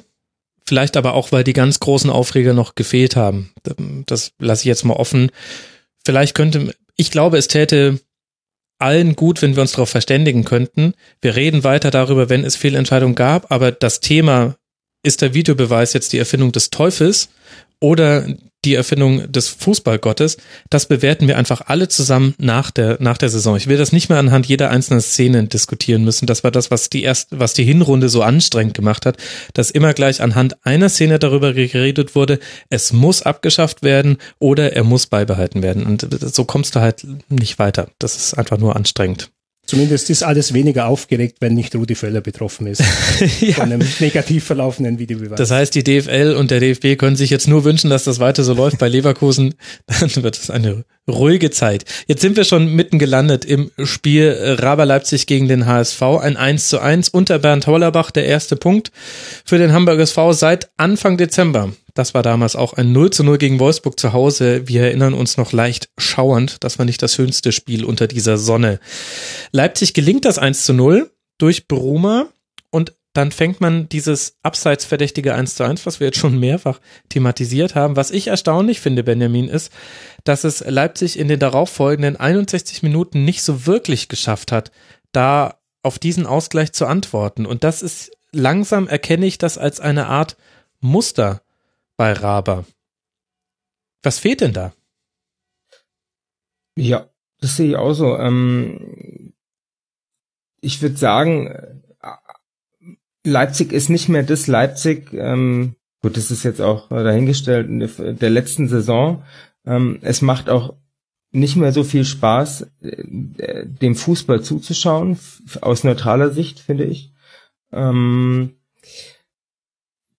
was ich mir gedacht habe, dass das 1 zu 0 ähm, durch, durch Fruma, es war ein, ein, ein klassisches Leipziger Tor meiner Meinung nach. So dieses typische Schnelle eben, das wir ja. früher so gesehen haben. Äh, schneller Spielzug und Bruma dann ähm, relativ eiskalt. Der, so hatte man äh, Leipzig in Erinnerung. Und diese Auch mit Art dem Ballgewinn. Ne? Sie haben den Ball gewonnen genau. in der Aufbausituation vom HSV und dann zwei Stationen sind, Tor. Genau, dann sind es diese eben das, was ähm, was Hasenhüttel immer gepredigt hat, äh, äh, Ding Dong Tor sozusagen. und ähm, das geht Leipzig meiner Meinung nach in, inzwischen völlig ab. Und was mich gewundert hat, ist, dass sie so viel weniger gelaufen sind als als der HSV. Das ist überraschend, weil fünf Kilometer, glaube ich sogar. Mhm. Ich weiß nicht mehr genau, ich hatte mir danach irgendwie notiert, dass sie sehr viel weniger gelaufen sind. Und das war ja, vielleicht erinnere ich mich da auch falsch, aber für mich war das immer eine der großen Stärken von Leipzig, die, diese Laufleistung, die es da war. Da kann man jetzt natürlich diskutieren, dass äh, wichtige Spieler äh, Leipzig fehlen oder gefehlt haben. Mhm. Ähm, also Halstenberg jetzt noch, der ja dann auch ja. Per, per Trikot gefeiert wurde. War ganz nett, die Aktion. Aber dann hat man eben ja eben wichtig, wichtige wichtige Spieler, die derzeit verletzt sind oder oder nicht spielen und ja, ich weiß nicht, ob da ob da auch das Thema Unruhe schon reinspielt, wenn solche Spieler wie Keita eben nicht mehr allzu lange da sind, wenn Klostermann angeblich international umworben wird, wenn niemand weiß, ob Timo Werner nicht nächstes Jahr doch wie, wieder ein rotes Trikot trägt. Ähm, ja. Ein gelbes, also. Aber oder ein gelbes Thema. ähm, ja, aber was ich nur damit sagen will, ich, ich frage mich tatsächlich auch, woran das denn liegt. Also es ist, ich habe Leipzig ungeachtet der der der ganzen Umstände um den um um um, um diesen Verein habe ich den immer gerne Fußball zuschauen gesehen. Das war auch noch große Teile der Hinrunde so. Da hat man aber schon gemerkt, okay, es läuft nicht mehr ganz so, ja. Und ja, es ist sicher nicht mehr das Leipzig, das man kannte. Und warum habe ich ehrlich gesagt noch nicht so richtig, noch nicht so richtig äh, eruiert jetzt. Und ich habe auch nicht gesehen, dass der, H der HSV jetzt hier ähm, den großen Aufbruch für sich hatte, dass man sagen muss, naja gut, aber der HSV hat auch dermaßen gut jetzt gespielt äh, gegen Leipzig unter dem neuen Trainer, dass man sagen muss, okay, dann, dann hast du halt dann mal das Pech, der, der Leidtragende eines Trainereffekts zu sein. Also das ist erstaunlich. Bitte kannst du es uns erklären? Vielleicht mit dem Klassiker, dass das zweite Jahr dann doch das Schwerere ist. Obwohl sie mhm. sich ja eigentlich gesteigert haben, denn gegen HSV haben sie doch voriges Jahr zu Hause 0 zu 3 verloren. verloren. ja. ja, Papadopoulos mhm. und Wallacey mit Toren nach Eckbällen. Ich ja. weiß gerade gar nicht, ob alle drei, aber ja. Naja, äh, mit Forsberg und Keta sind sie sicher eine Stufe besser als jetzt mit, mit, mit der Aufstellung, würde ich sagen. Ich meine, sie probieren auch ein bisschen was. Das Positive vorweg, kein Tor nach, äh, Gegentor nach Standard. Mhm. Das ist schon mal, das ist ja so ein bisschen die Standardschwäche, die sich Leipzig eingefangen hat. Die hat ganz wesentlich damit zu tun, dass man so eine Ergebniskrise hat. Und die ist durchaus gar nicht so ungravierend, wenn man sich mal vor Augen führt, von den letzten sieben Spielen nur eins gewonnen. Das waren 3 zu 1 gegen Schalke direkt zum Rückrundenauftakt. Und seit dem neunten Spieltag hat Leipzig nicht mehr an zwei Spieltagen nacheinander gewonnen. Das fand ich selbst erstaunlich, als ich mir das zusammen recherchiert mhm. habe. Erklärt natürlich auch so ein bisschen, wie die Tabelle so zustande gekommen ist, wie sie jetzt nämlich gerade ist, denn das haben fast alle Mannschaften miteinander gemeint, dass keiner so eine Siegesserie mal hat und deswegen kann sich keiner da absetzen und, na gut, nicht an die Bayern Fersen heften, aber zumindest näher rankommen. Und dann probiert aber Hasenhüttel einiges. Also Leimer spielt jetzt einen Rechtsverteidiger, der aber im Offensiven immer nach vorne rückt. Also offensiv haben sie dann oft eine Dreierkette. Manchmal spielen sie auch so eine pendelnde Viererkette. Das ist, hängt, glaube ich, auch vom Gegner ab und müsste ich mir jetzt nochmal ganz genau über ein paar Spiele angucken. Da bin ich kein Tobi Escher, der erkennt das in fünf Minuten. Ich muss mir das noch häufiger angucken, um das zu sehen. Und dann stimmen eigentlich viele der Werte, die man hat und auch der grundsätzliche Spielstil mit dem überein, was man auch Ende der letzten Rückrunde schon gespielt hat, wo man dann häufiger den Ball hatte. Also wir spielen ja jetzt hier gegen den HSV 60 Prozent Ballbesitz. Aber es fehlen die Einzelaktionen vorne drin. Da fehlen dann sicher Cater, Forsberg. Forsberg ist auch meines Erachtens nicht in der, in der Form der Vorsaison. Jetzt auch über mehrere Spieltage hingesehen. Und, und dann fehlt auch die Präzision. Und wenn jemand einen guten Moment hat, dann ist es derzeit fast immer Sabitzer. Mhm. Timo Werner auch nicht mehr so wirkmächtig wie noch in einigen anderen er ist Spielen. kein Gondorf. er ist kein Gondorf. Dafür aber äh, Kevin, Jean-Kevin Augustin eigentlich tolles Spiel gemacht, aber fehlt dann halt auch das Tor, das dabei rumkommt. Also ich meander jetzt selber so ein bisschen herum. Ich finde es auch nicht so ganz zu, zu erklären. Vielleicht ist es aber auch schon ein leichter Blick in die Zukunft, wie es mal sein könnte bei Leipzig, wenn man immer wieder die Besten der Mannschaften weggekauft bekommt. Denn jetzt in diesem Spiel haben die einfach nicht gespielt, aus anderen Gründen. Sie sind noch da, Cater und Forsberg und auch Timo Werner. Aber vielleicht wird das so die größte Herausforderung von Leipzig werden. Wie können wir unsere Idee von Fußball erfolgreich umsetzen unter wechselnden Spielerkonstellationen? Und das gegen den HSV, das war vor allem hinten raus. Irgendwann ist man dann nochmal fast so aufgewacht, so, ach, Herr Je, jetzt haben wir die 80. Minute und steht ja immer noch eins zu eins. Was ist denn da passiert? Ich habe mich die letzten Viertelstunde gar nicht mehr auf die Anzeigetafel geguckt. Dann kam noch mal ein bisschen was, aber das ist halt zu wenig. Oder auch sehr gut verteidigt vom HSV. Ich weiß es nicht. Ist jetzt erst ein Spiel unter Hollerbach. 3-4-1-2 hat er gespielt, beziehungsweise, also für mich sah es auch viel aus wie 3-4-2-1. Also, da weiß man schon, worum es geht, nämlich hinten kein Tor zu fangen, sage ich mal.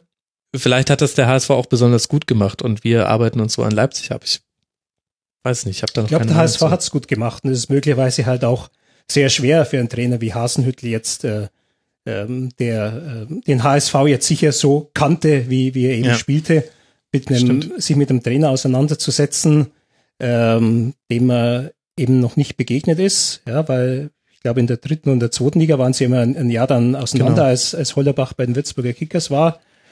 Ja, und dann hast du halt auch ein, wieder eine ganz andere Motivation äh, bei der Mannschaft, vielleicht mehr Mut, als sie sonst gehabt hätte. Ja, weil auf dem Papier wäre es jetzt eigentlich eine klare Sache für Leipzig gewesen.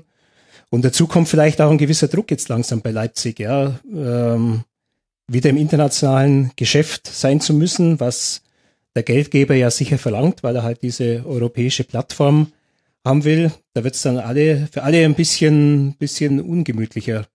Und natürlich auch äh, halt diese Erkenntnis, dass obwohl du äh, gut ausgestattet bist mit finanziellen Mitteln, trotzdem es immer wieder Vereine geben wird, die an deine Spiele rangehen, die vielleicht n, aus den verschiedensten Gründen, sei es noch mehr Geld, sei es Tradition, Ambiente, halt für deine Spieler ein lukrativeres Ziel sein können. Also das wird Leipzig auch wieder erfahren müssen. Aber sie haben ja schon den, den 16-Jährigen wieder äh, mit der gesamten Entourage aus, auf der Tribüne gehabt, den sie dann demnächst, glaube ich, für einen zweistelligen Millionenbetrag verpflichten werden. Aber die müssen Nachhaltige halt dann, Talenteförderung Ja. aus der Region, das finde ich schon stark. Ja, aber ihnen wird es halt halt auch so gehen mit mit diesen internationalen Jungperlen, die sie holen, äh, wie das Dortmund vor zwei Jahren gemacht hat. Äh, die orientieren sich halt dann auch bei der ersten Gelegenheit an die noch bessere Adresse. So ist der Fußball heutzutage.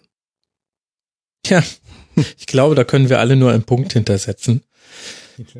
Äh, danke an der Stelle an Will Burli, der sehr, sehr viel Input allein zu diesem Spiel gegeben hat unter mitmachen.rasen.de und danke auch an alle, die Fragen gestellt haben. Vorhin im VfB-Segment habe ich noch vergessen äh, zu erwähnen. Es war fast schon äh, zu viel äh, zum, zum Sortieren, aber wir haben recht viele davon abgehandelt. Danke dafür.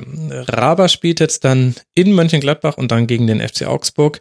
Der HSV empfängt jetzt Hannover 96 und darf dann zu Borussia Dortmund reisen, wo ja ein Trainer auf der Bank sitzt, der den ersten FC Köln noch gut kennt. Und das ist das letzte Team, über das wir sprechen wollen, wenn wir hier über den Abstiegskampf sprechen. Wir waren jetzt bei Platz 16, Werder Bremen, bei Platz 17, dem HSV und jetzt kommen wir zum Platz 18, dem ersten FC Köln und damit auch zum FC Augsburg, lieber Günther, denn die haben in Köln gespielt, ein 1 zu 1.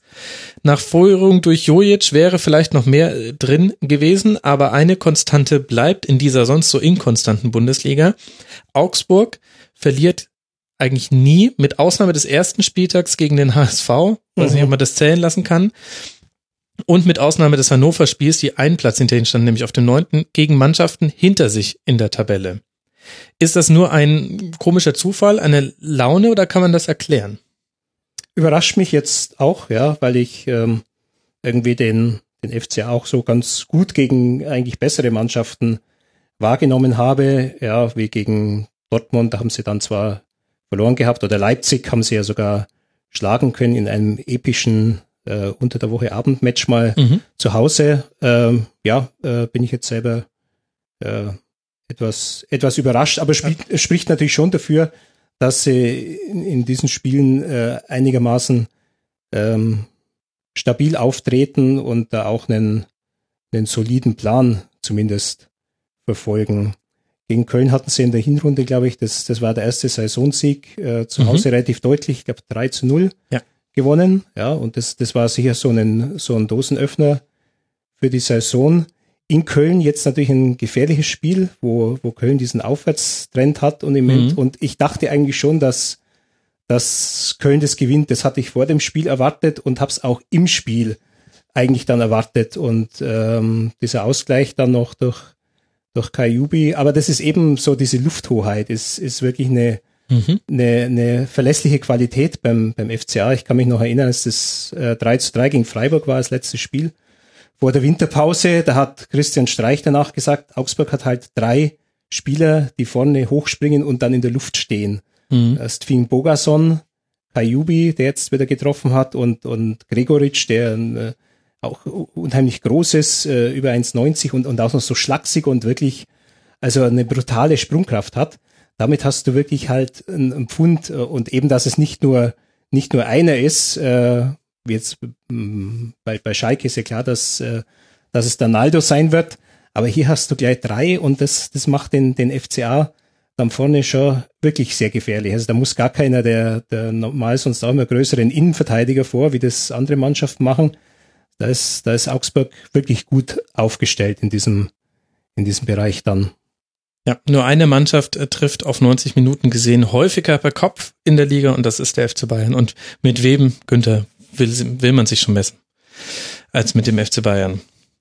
Ja, Benjamin, du wirst ja wahrscheinlich aus einer anderen Gemengelage heraus dieses Spiel verfolgt haben, mit einem ja doch ganz gut ausspielenden ersten FC Köln, der dann eben auch, wie angesprochen, in Führung geht und lange Zeit saß er nach einer Fortsetzung dieser Wundergeschichte aus. Was glaubst du denn sind die Gründe dafür, dass der FC so verändert jetzt in der Rückrunde auftritt? Also erstmal finde ich es finde ich's echt spannend, dass wir jetzt schon wieder sagen, äh, dass allein, äh, dass erstens mal, dass Köln ein Remis gegen Augsburg erreicht, dass das schon fast ein Wunder ist aus der heutigen Sicht, aber auch wie schnell man schon wieder dabei ist zu sagen, oh, jetzt ist also diese Kölner Serie schon wieder zu, zu Ende und oh, das ja, schade ist doch vorbei, finde ich erstaunlich, wie schnell da die Impulse dann doch uns immer noch leiten oder zwingen. Wollte ich aber gar um, nicht ähm, sagen. Also es sind nee, nee, vier nee, Punkte Rückstand auf Platz 16. Das würde ich nicht als vorbei bezeichnen am 20. Nee, nee, Spieltag. Das, das war, das war, das war auch nicht auf dich bezogen. Mhm. Das war mehr so auf die, die Berichterstattung danach. Mhm. Also Rutenberg ist auch echt danach äh, auf dieses Thema angesprochen worden, was mich gewundert hat in der Form, in der Augsburg gerade ist. Aber ähm, auf deine Frage, es liegt natürlich an Simon Terodde und nur an Simon Terodde. Nein, äh, Spaß beiseite. Ich glaube, ein wesentlicher Faktor sind aber tatsächlich äh, gewisse Spieler, allen voran wahrscheinlich Jonas Hector. Du hattest das, glaube ich, letzte Woche auch schon mal angesprochen oder vor zwei Wochen sogar schon, äh, was für eine Bedeutung er einfach hat. Ähm, und das, das sieht man jetzt, finde ich, ganz, ganz deutlich. Und dann ist vielleicht ähm, ist diese, dieses, ähm, jetzt ist eh alles egal. Das, glaube ich, hilft Köln im Moment sehr viel weiter. Die hatten im Prinzip, mhm. wussten die. Die können nur etwas gewinnen und haben nichts genau. zu verlieren. Im großen genau. Unterschied Egal, zu allen Mannschaften, die vor genau. ihnen stehen. Egal was passiert, wir sind im Prinzip abgestiegen. Jeder macht sich eigentlich schon nur noch über uns lustig und vergleicht uns mit Tasmania Berlin. Jetzt gucken wir halt, jetzt schauen wir, dass da das möglichst eine möglichst ordentliche, anständige Rückrunde bei runterfällt und dann trifft halt tatsächlich mal dieser Klassiker, wir gucken von Spiel zu Spiel, weil was anderes braucht Köln erstmal noch eine Weile nicht zu tun. Ähm, deswegen, klar, es hat wahrscheinlich viele gewundert oder, oder ich würde mich da auch nicht ausnehmen, dass es jetzt so gelaufen ist, wie es gelaufen ist im Moment. Ähm, ich würde aber, also rein sportlich, ähm, von diesen psychologischen Faktoren ab, abgesehen, würde ich tatsächlich an, an, an, an, an der Rückkehr von, von Hector auch festmachen. Und dass Terodde jetzt halt dann in den ersten zwei Spielen dreimal getroffen hat, gut, ähm, das ist eine schöne Geschichte und ja, naja, aber schon mehr als eine schöne Geschichte, denn das ist ja genau das, was in der Hinserie vor allem auch zu Beginn in den Parallelspielen quasi jetzt zur Rückrunde gefehlt hat. Denn da hatte man ja auch Chancen, aber die teilweise slapstickartig vergeben. Und das, was sich damals im Negativen aufgebaut hat, baut sich jetzt so ein bisschen im Positiven auf. Du hast eben das Gefühl, eins zu eins hätte jetzt auch niemanden groß gewundert, wenn da in der 90. Minute noch das 2 zu 1 gefallen wäre. Und so haben wir über den ersten FC Köln in der Hinrunde irgendwann nicht mehr gesprochen. Da ging es dann nur noch darum, ja gut, jetzt haben sie Pizarro geholt, vielleicht schafft's ja der. Ah, jetzt äh, haben sie mal Klünter als zweite Spitze aufgeboten. Vielleicht ist das, ist das ja jetzt der Kniff, der ihnen da irgendwie vorne Tore beschenkt. Ich meine, sie haben immer noch nur 15 erzielt. Da würde ich den Terodde-Effekt, es hängt nicht nur an Terodde, aber das hat schon das hat schon eine Bedeutung für den FC. Da gibt's jetzt einfach wieder jemanden, der das Tor trifft. Jetzt äh, sogar Jojic hat jetzt die stärkste Phase seit vielleicht sogar immer beim ersten FC Köln. Ich fand Jojic auch in den guten Köln-Phasen nie so zumindest herausstechend. Ja, und das sind ja schon mal mehrere Punkte, an denen man, mit denen man arbeiten kann und sagen kann, ja gut, jetzt dann zu Hause Borussia Dortmund empfangen, die gerade nicht durch die Liga pflügen, werden wir gleich noch drüber sprechen. Und dann natürlich mit Peter Stöger auch noch auflaufen im Heimstadion. Da, also es gibt so viele Dinge, über die man jetzt im Positiven reden kann beim FC und vielleicht geht's gar nicht um mehr jetzt in dieser Phase der Saison.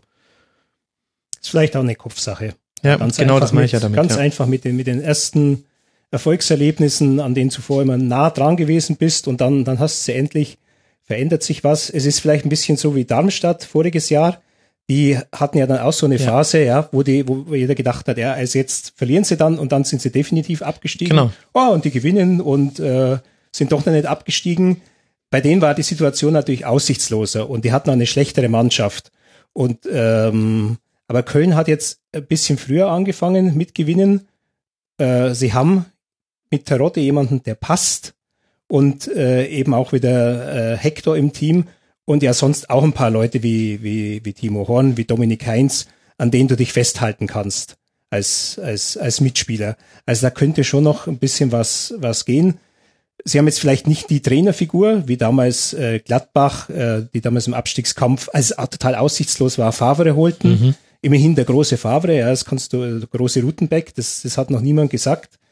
Aber ähm, zumindest haben die jetzt die Illusion, dass sie, dass sie es schaffen können. Und das ist für Köln schon mal unglaublich wichtig. Und wenn man da mal im Stadion war, äh, vor dem Spiel, äh, dieses, dieses Intro, diese, diese Hymne, äh, FC Köln mitkriegt, das ist halt einfach toll. Also da, da kann man sich vorstellen, da springt wirklich was über und da kannst du mit diesen, mit diesen ursprünglichen Mitteln, äh, wie jetzt war Herr Hollerbach in, in Hamburg, kannst du halt im Abstiegskampf dann doch was bewirken. Also ich, ich glaube, dass bei Köln noch wirklich noch was, was gehen könnte. Sie haben sechs Punkte, äh, waren jetzt zwar dieser Negativrekord, man hat es immer mit diesen neun von Augsburg verglichen, ja, und sie haben jetzt halt schon, schon fast aufgeschlossen, indem sie äh, mit, mit zwei Siegen dann die Rückrunde angefangen haben mit, mit einem Unentschieden. Äh, zumindest das Tabellenbild lässt ja immer noch die Option Richtung, Richtung Relegation. Es ist halt nur so, dass äh, die Vereine vor ihnen halt auch großteils schon dieses Register Trainerwechsel dann, dann gezogen haben. Aber wird, wird, ein, wird ein guter Abstiegskampf, glaube ich. Ja, das wird ein offener. Besser als, als letztes Jahr noch, könnte ich mir vorstellen. Ja, schauen wir mal. Ich glaube, der FC, dem tut das natürlich sehr gut, dass, dass da bei Werder jetzt die Ergebnisse noch nicht zur Spielweise passen. Und beim HSV hofft man, dass jetzt nicht der Hollerbach-Effekt eintritt und die einfach, weiß jetzt nicht, ob ich jetzt auf 50 Tore hoffen möchte für den HSV, aber ich könnte mir sehr gut vorstellen, in den nächsten acht Spielen nur drei Gegentore oder so. Das wäre für mich der Hollerbach-Effekt in dem Punkt. Das würde ja auch schon reichen, um da langsam nach oben zu kriechen. Darum geht's für den FC. Und die und größte Laufleistung der Liga. ja, da, davon gehe ich fest aus. Wobei es eine interessante Frage ist, wie man diese Physis, für die Hollerbach so bekannt ist, im laufenden Spielbetrieb in seine Mannschaft reinbekommt. Ich glaube, bei der Länderspielpause können alle froh sein, die zu ihrer Nationalmannschaft berufen werden. das ist wie, wie im Eishockey, da gibt's einmal, der ist Montag in der Regel trainingsfrei Mhm. Und am Dienstag, äh, da würden alle lieber spielen, weil das Training am Dienstag, das ist das so heftig, ja. Da hast du erst eine Trainingseinheit auf dem Eis und dann geht's noch in Kraftraum und da geht's halt wirklich an die Grundlagen. Aber äh, Hollerbach hat ja seine Sprints, glaube ich, am Dienstag machen lassen. Ja, und wenn du dann äh, Samstag spielst, also ich glaube, dann äh, ist schon gut bis dahin. Also das muss ja ein Profi verkraften können. Und sie sind ja auch schon schon viel gelaufen. Also sie hatten eine der besten mhm. besten Laufleistungen dann. Klar ist aber auch, um ganz kurz auch nochmal den HSV Hollerbach reinzubringen, dass ähm, Papadopoulos sich spätestens ab dem 28. Spieltag nicht mehr im Kader befinden wird, weil Hollerbach um seinen Rekord fürchtet, glaube ich. Ach so, den gelbe Kartenrekord, ja. Schauen wir mal. Ja, gut, aber Papadopoulos hat auch so gewaltige Fehler gemacht, dass er, glaube ich, wirklich aufpassen muss. Also er hatte im, ja. im Aufbauspiel ein paar, ein paar Reifenplatzer drin gehabt. Äh, das war schon also höchst gefährlich. Ja, also das dass der HSV dann äh, aus so einem Beginn raus dann mit so einer defensiven Instabilität dann doch noch äh, sich fängt und dann einen Punkt mitholt, mitnimmt aus, aus Leipzig, das ist dann schon eine bemerkenswerte Leistung unter diesen Umständen. Gut, über den FC haben wir jetzt dann auch schon einige Worte verloren und äh, geben ihm mittelgute Prognosen für die nähere Zukunft. Was kann man denn zum FC Augsburg sagen? Man hat ja jetzt den Sprung an die internationalen Plätze verpasst mit diesem ärgerlichen Unentschieden beim ersten FC Köln. Platz 8, 28 Punkte. Über Abschiedskampf müssen wir nicht sprechen. Aber wenn ich mir nur die Spiele in der Rückrunde anschaue, dann sehe ich ein 1 zu 0 gegen den HSV, die Revanche für den Hinrundenauftakt mit Nikolai Müller. Wir alle erinnern uns. Dann ein Auswärtsspiel bei Borussia Mönchengladbach, was man 2 zu 0 verloren hat. Und jetzt eben dieses 1 zu 1. Wo steht denn der FC Augsburg und wo würde er gerne stehen? Also der FC Augsburg wirkt noch ein bisschen schlafmützig. Mhm. Er hatte auch, was ungewöhnlich ist, gar kein Testspiel in seiner äh, Winterpause, er war im Trainingslager auf Teneriffa, da war keine andere Mannschaft, mit der man sich mal hätte vergleichen können. Und ähm, hätten sie doch ist, den TK Schland einfliegen können. Ja, ist auch der, der Tenor aus der Mannschaft, dass, dass momentan halt noch so die Automatismen nicht so so eingespielt sind durch die kurze Winterpause. Ähm, der FCA ist immer schwer zu fassen ähm, in seinen Äußerungen, wo er denn gern stehen möchte. Klar würde sich der nicht wehren, wenn er irgendeinen äh, Platz für einen europäischen Wettbewerb wieder äh, bekommen könnte, ja. Äh, das Wichtigste ist allerdings natürlich nicht, nicht unten rein zu geraten. Ich glaube, da herrscht schon so eine äh, Grundvorsicht, die man sich antrainiert hat. Mhm. Und äh, allerdings auch eine, eine gewisse Zuversicht, dass dieses Polster auf alle Fälle vorhalten wird. Also elf Punkte ja auch, sind jetzt auf ja, Platz 16. Man hat ja auch, ja genau, man hat ja auch sehr aktiv jetzt äh, den Kader verkleinert. Also der war zu Beginn der Winterpause 36 Mann groß, mhm. jetzt sind es noch 26. Und ähm, damit äh, hat man natürlich dann schon auch ein, ein Zeichen gegeben, dass man äh, glaubt, jetzt auf diesen brutalen Konkurrenzkampf äh, im Training nicht mehr angewiesen zu sein. Das war immer das Argument von Reuter, mit dem er den großen Kader mhm. verteidigt hat, dass also jeder hellwach sein muss, ja, dass er überhaupt dann äh, in die Nähe des Kaders kommt. Ja, das hat er immer so seine Personalpolitik verteidigt, aber er hat jetzt natürlich, äh, war natürlich vorgeschoben, er hatte jetzt in der Winterpause die Personalpolitik korrigiert, weil da einzelne Spieler völlig perspektivlos sind und, und irgendwann einmal sich der Frust dann halt äh, entladen wird. Und natürlich auch, weil es äh, für einen Verein, wenn man mal so die Gehälter zusammenzählt, mein Moritz Leitner, der wird, der wird schon ganz gut verdient haben für Augsburger Verhältnisse, mhm. wenn man halt mal sechs Monate lang dieses Gehalt nicht mehr zahlen muss. Und auch wenn man einen Umsatz hat, der nah an den 100 Millionen ist, letztlich geht es da halt um ein paar Millionen Gehaltsvolumen, die man sich einspart und die man, die man an anderer Stelle dann sinnvoller verwenden kann. Ähm, ich fand es jetzt ein paar Sachen, die sie gemacht haben, fand ich ganz okay. Zum Beispiel, ähm, dass man Carlsen Bracker in der zweiten Liga bei Kaiserslautern spielen lässt oder G, der unbedingt zur WM will mit Südkorea in, in Darmstadt bei, mhm. bei, bei Dirk Schuster, mit dem er sich in Augsburger Zeit da äh, gut verstanden hat und dass man halt sagt, man verlängert die Verträge mit denen und leiht sie dann aus und dann schaut man halt mal, was, mhm. was dann passiert. Ähm, ist sicher vernünftig auch in, unter dem Aspekt gelaufen mit Staphylidis, der jetzt bei Stoke City spielt der es in der Hinrunde Grunde keine Rolle mehr gespielt hat, weil seine Position mit Philipp Max halt exzellent ja. besetzt war. Aber man muss halt damit rechnen, vielleicht wenn Max so weiterspielt, kommt ein Riesenangebot. Plötzlich kannst du den für 25 oder 30 Millionen verkaufen. Machst das als FC Augsburg natürlich und hast dann den, der adäquat so spielen kann auf der Position, den holst du halt einfach wieder aus deinem Leihverhältnis zurück. Mhm. Ist dann vernünftig. Allerdings, es darf halt äh, den Außenverteidigerpositionen darf jetzt auch momentan nicht viel passieren. Also der Backup für Martin Max, äh, Martin Max, Philipp, Philipp Max. Max, ja. Martin ist der Papa für Philipp Max, wäre momentan Kilian Jakob, der bisher nur in der Regionalligamannschaft gespielt hat, von 1860 mhm. gekommen.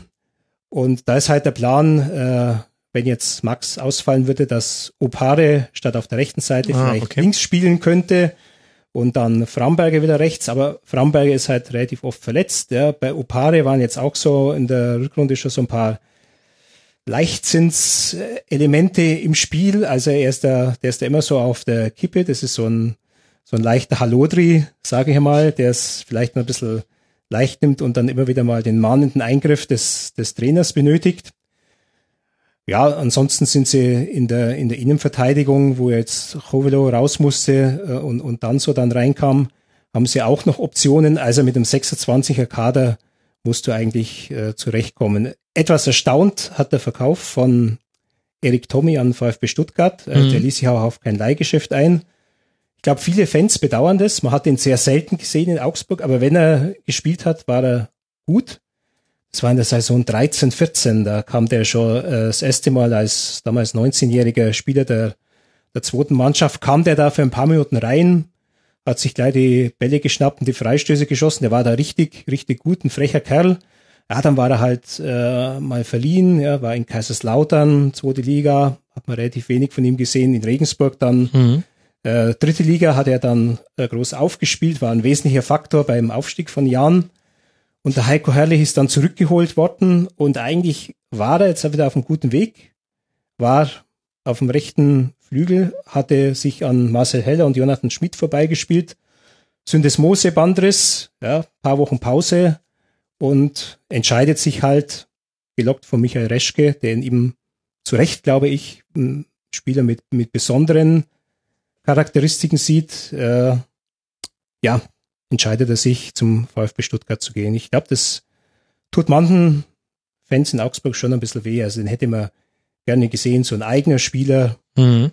attraktiv, ja, wie er spielt, so ein unbeschwert, hat sowas was Freches an sich, gut im Eins gegen Eins, wo es ja auch wenige gibt, wie wir vorhin gesagt haben. Das wird allgemein als bisschen schade empfunden.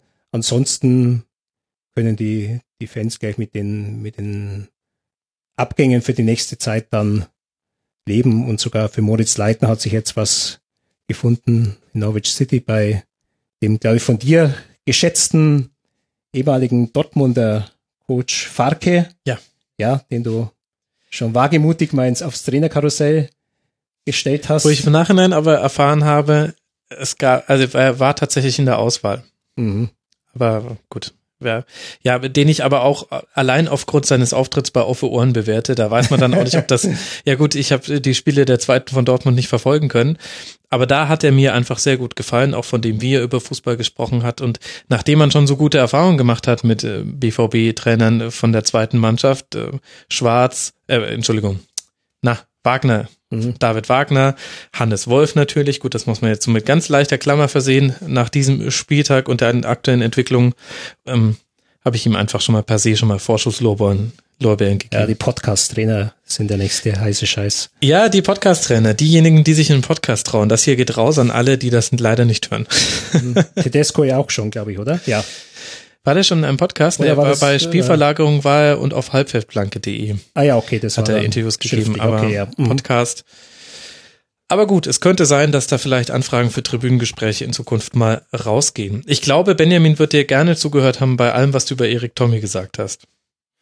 Ja, und da hätte ich, da hätte ich den Günther tatsächlich äh, angesprochen, weil ich muss schon zugeben, mir war der die Verpflichtung, also mir war der Spieler völlig fremd. Ich kann, ich kannte den nicht und kenne ihn bis heute nicht, aber was äh, Günther sagt, klingt vielversprechend. Ja, der ist auch Ulmer, der passt auch nach Stuttgart.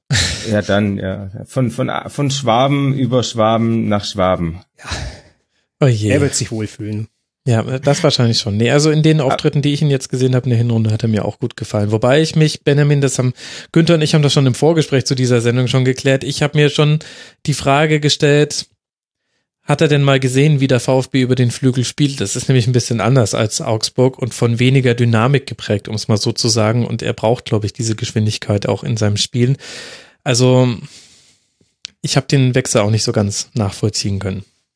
Ja, ich glaube, es war zusammen, es war so ein Gesamtpaket, ähm, äh, Erik Schommi und äh, Jakob Brün Larsen, um irgendwie ähm, Um Carlos zu Manet tun.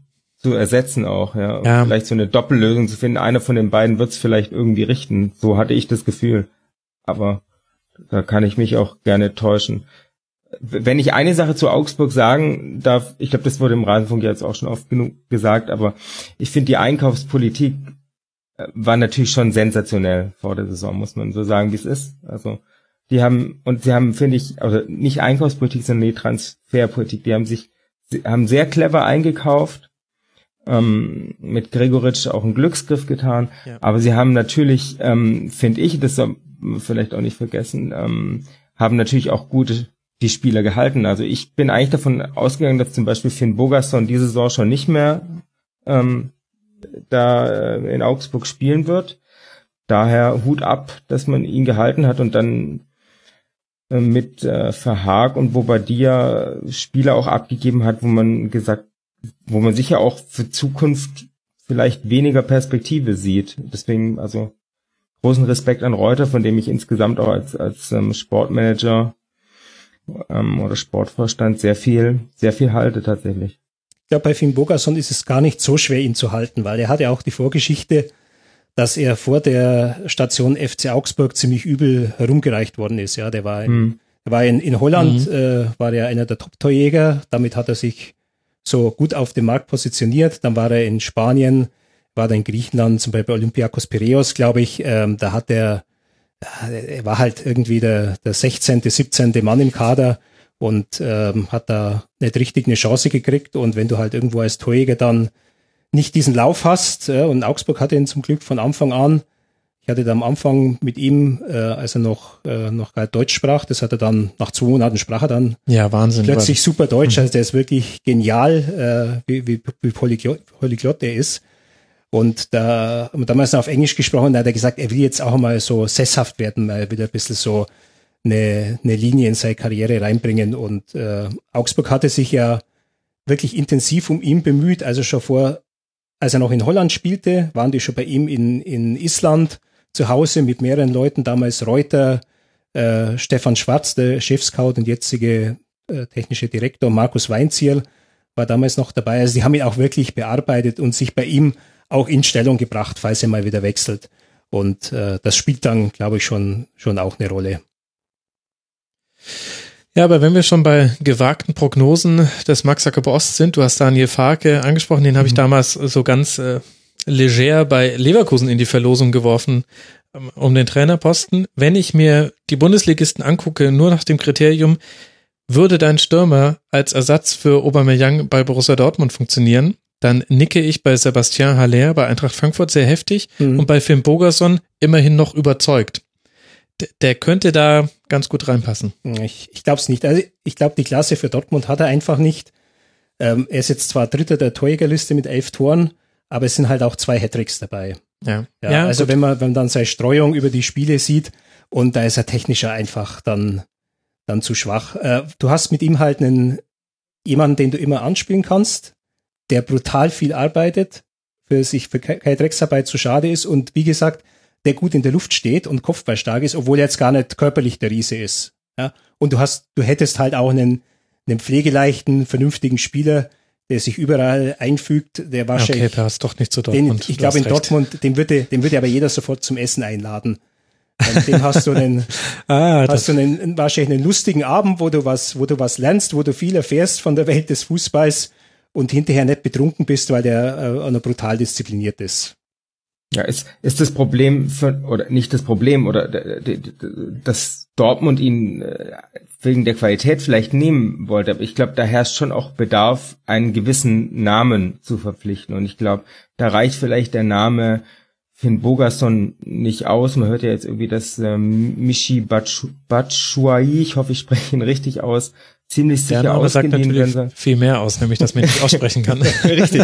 Naja, aber er, er gilt ja. als Talent und, und, und kommt vom FC Chelsea, ist natürlich ähm, vielleicht was anderes wie jetzt ohne Finn Bogerson sicher spielerisch zu nahe treten zu wollen.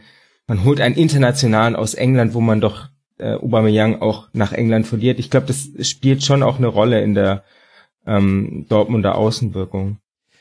Gebe ich gebe ich euch recht, auch bei allem, was ihr gesagt habt. Und das ist genau für mich, aber glaube ich, eins der Probleme gerade bei Borussia Dortmund. Und damit würde ich dann noch überleiten in dieses 2 zu 2 gegen den SC Freiburg. Denn ich glaube, du triffst da schon den richtigen Punkt. Aber das, was der BVB jetzt braucht für diese Rückrunde, ich spreche nicht von fürs nächste Jahr und fürs übernächste Jahr, ist beileibe kein weiteres Talent mehr.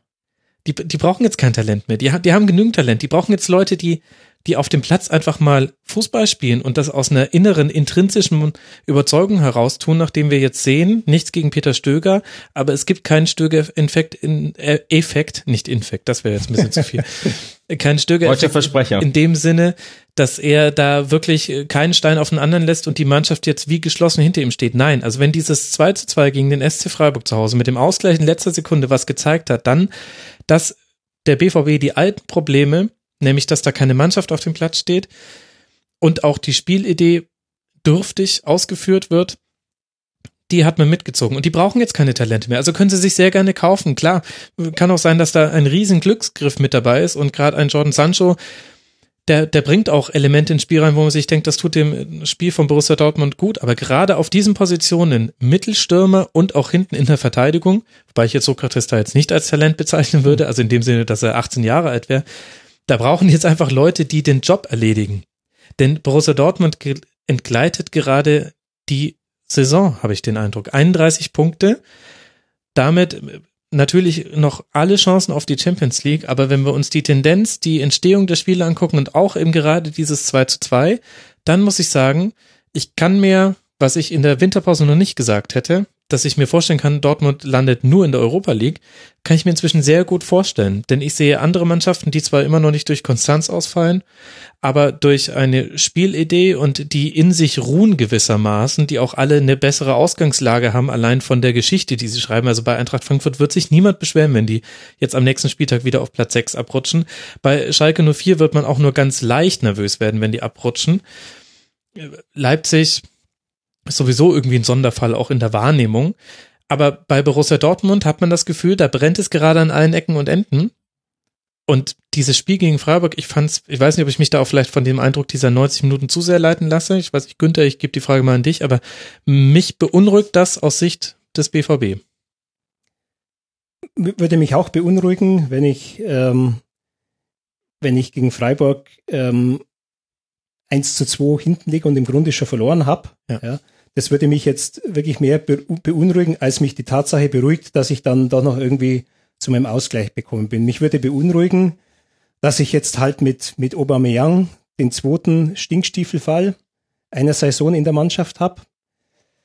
Mich würde beunruhigen, dass Bürki, der Torhüter, das Publikum in einer Art kritisiert, dass dann äh, Zorg, der Sportmanager, sich wiederum von Bürki abgrenzen muss. Und Bürki hat es ja. ins jede Kamera gesagt. Er hat es bei ja, Sky -hmm. gesagt, er hat es bei der ARD gesagt, er hat es beim ZDF gesagt. Ich habe ja. alle Sendungen gesehen und habe mir gedacht, ja, interessant, der ist, also es war nicht aus der Emotion heraus, sondern er hat es noch zweimal wiederholt bei Mixed-Zone-Interviews, die ja dann ein bisschen später kommen. Ja, und er, er, er treibt ja auch einen, einen Keil in das Publikum, sagt er, ja, Süd, genau. in Ordnung wie immer, aber Ost und West, ja, so geht es nicht, ja. Nee, nee das sind die im Stadion sind, die sind, das müssen 80.000 sein, die oder oder minus die 10% Gästeanteil, die dann, äh, die dann, die dann pro Dortmund sind. Das muss eine Masse sein. So muss, so muss der Verein das dann auch äh, unterstützen, dass es so ist. Und und, und da kann nicht äh, der Torwart herkommen und dann äh, ja, also das Publikum in der Art und Weise äh, kritisieren, weil ist auch klar, äh, die Leistung ist momentan halt unbefriedigend. Und äh, das Publikum muss das Recht haben, sich mit Pfiffen oder wie auch immer, auch im Fall Aubameyang dann, dann deutlich zu äußern. Es ist, ist nun einmal so, ja. Es ist wie Geld im Spiel und wo Geld äh, ist, da dürfen die, die das Geld bringen, dann selbstverständlicherweise da auch Kritik üben.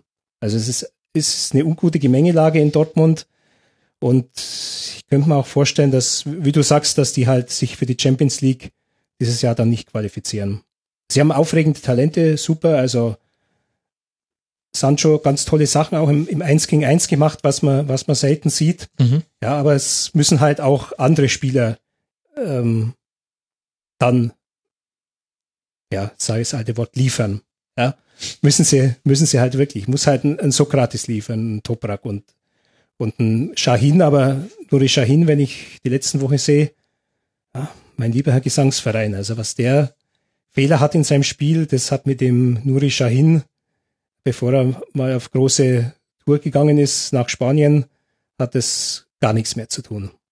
Also ich finde, der hat einfach nicht mehr, mag ein super Typ sein, ja, aber der hat einfach nicht mehr die Klasse, um der zentrale Figur, zentrale Figur zu sein in der Mannschaft, die sich für die Champions League qualifiziert. Er war jetzt ja auch verantwortlich dafür, dass äh, Petersen ja, dann das 2-1 macht. War dieser Fehler, ja, das war schon also wirklich krass.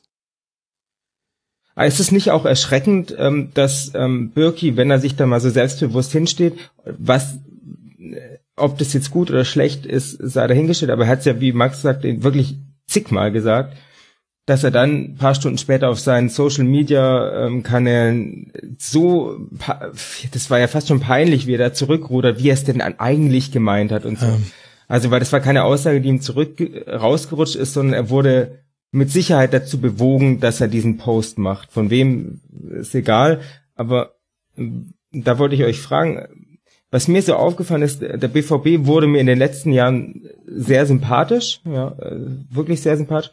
Und jetzt beginnt das immer stärker dahin sich zu entwickeln, dass man ihn, den Verein irgendwie immer unsympathischer findet. Sukzessive. Das hat, und das hat eigentlich hauptsächlich was äh, damit zu tun, dass man sich selbst das Leben so schwer macht um das Ganze drumherum, was in dem Verein passiert. Das ist schon. Ja, und ich glaube, es hängt auch viel damit zusammen, wie Konflikte ausgetragen werden und was wir alles davon mitbekommen. Und da gibt es schon einen deutlichen Unterschied zu der Zeit unter Jürgen Klopp. Und ich möchte es aber nicht an Jürgen Klopp festmachen. Das ist jetzt nicht daran, dass äh, danach alles Kraut und Rüben war. Aber damals war es einfach noch so, selbst in der Phase, in der es ganz, ganz schlecht lief, die letzte Klopp-Saison, da hat man auf dem Platz noch mehr Dinge gesehen, die für das Borussia Dortmund standen, als dass man sich gerne sieht. Hoher Kampfeswille, Lust auf Offensive, wir wollen ein Tor erzielen, wir haben auch keine Angst, den Ball zu haben. Und da stand ja dann auch, da standen dann alle Tribünen, egal ob Ost und West oder Süd, hinter der Mannschaft, egal wie schlecht es lief. Und dann aber setzte so eine Phase ein, in der fast schon losgelöst von den sportlichen Ergebnissen immer wieder Nebenschauplätze diskutiert wurden, bei dem man, ja, also mindestens eine Augenbraue hebt und sich denkt, was, was, was ist ja interessant. Also zum einen ist es interessant, dass ihr zum Beispiel der amtierende Trainer dem dem Chef-Scout ein Hausverbot auf dem Trainingsgelände gibt. Aber interessant ist auch, auf welche Art und Weise wir das erfahren und wie es dann abmoderiert wird in dem Sinne. Und von diesen Nebenschauplätzen gab es immer mehr. Dann natürlich noch dieser fürchterliche Anschlag, der nie ganz rausgenommen werden kann, der aber auch nie immer der alleinige Grund für alles sein kann. Also die Art und Weise, wie sich Borussia Dortmund nach außen hin präsentiert, ist eine komplett andere. Und das hat nicht nur mit Stinkstiefeln zu tun und mit, mit Spielern, sondern es hat auch ganz viel damit zu tun, wie Watzke, wie Zorg mit den Medien sprechen. Auch die Medienlandschaft ist in Dortmund eine ganz eigene. Da gibt es sehr enge Beziehungen zu einigen Medien und wer aber mal an der falschen Stelle die falsche Frage gestellt hat, fliegt auch schnell aus dem WhatsApp-Verteiler, über die es äh, diverse Hintergrundinformationen manchmal gibt, heraus. Das habe ich jetzt aus zwei Quellen gehört, deswegen kann ich es jetzt auch sagen. Und ich glaube, das summiert sich dann so auf, dass der, dass der Verein generell von Fußballfans anders wahrgenommen wird. Der BV Hollywood.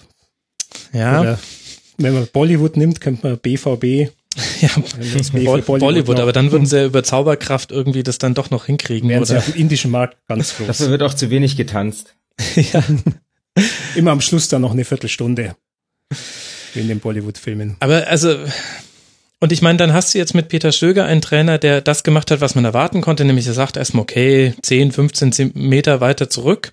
Und wir versuchen das große Problem, nämlich die Abwehr, 27 Gegentreffer nach 20 Spieltagen zu beheben. Dass das der Offensive per se nicht gut tun würde, das war schon zu vermuten. Aber für die Winter- oder für die Rückrunde hätte man sich ja schon erhofft, dass man dann sehen kann, ja, wie wollen wir denn nach vorne spielen? Und das finde ich jetzt auch jetzt aufgehangen an diesem Spiel gegen den SC Freiburg. Ich sehe da nicht arg viel. Und ich, ich verstehe auch dann irgendwann nicht mehr, warum es ein 4-3-3 sein muss. Also da gibt es natürlich spieltaktische Überlegungen dazu, aber ich finde, die Spieler passen inzwischen überhaupt nicht mehr.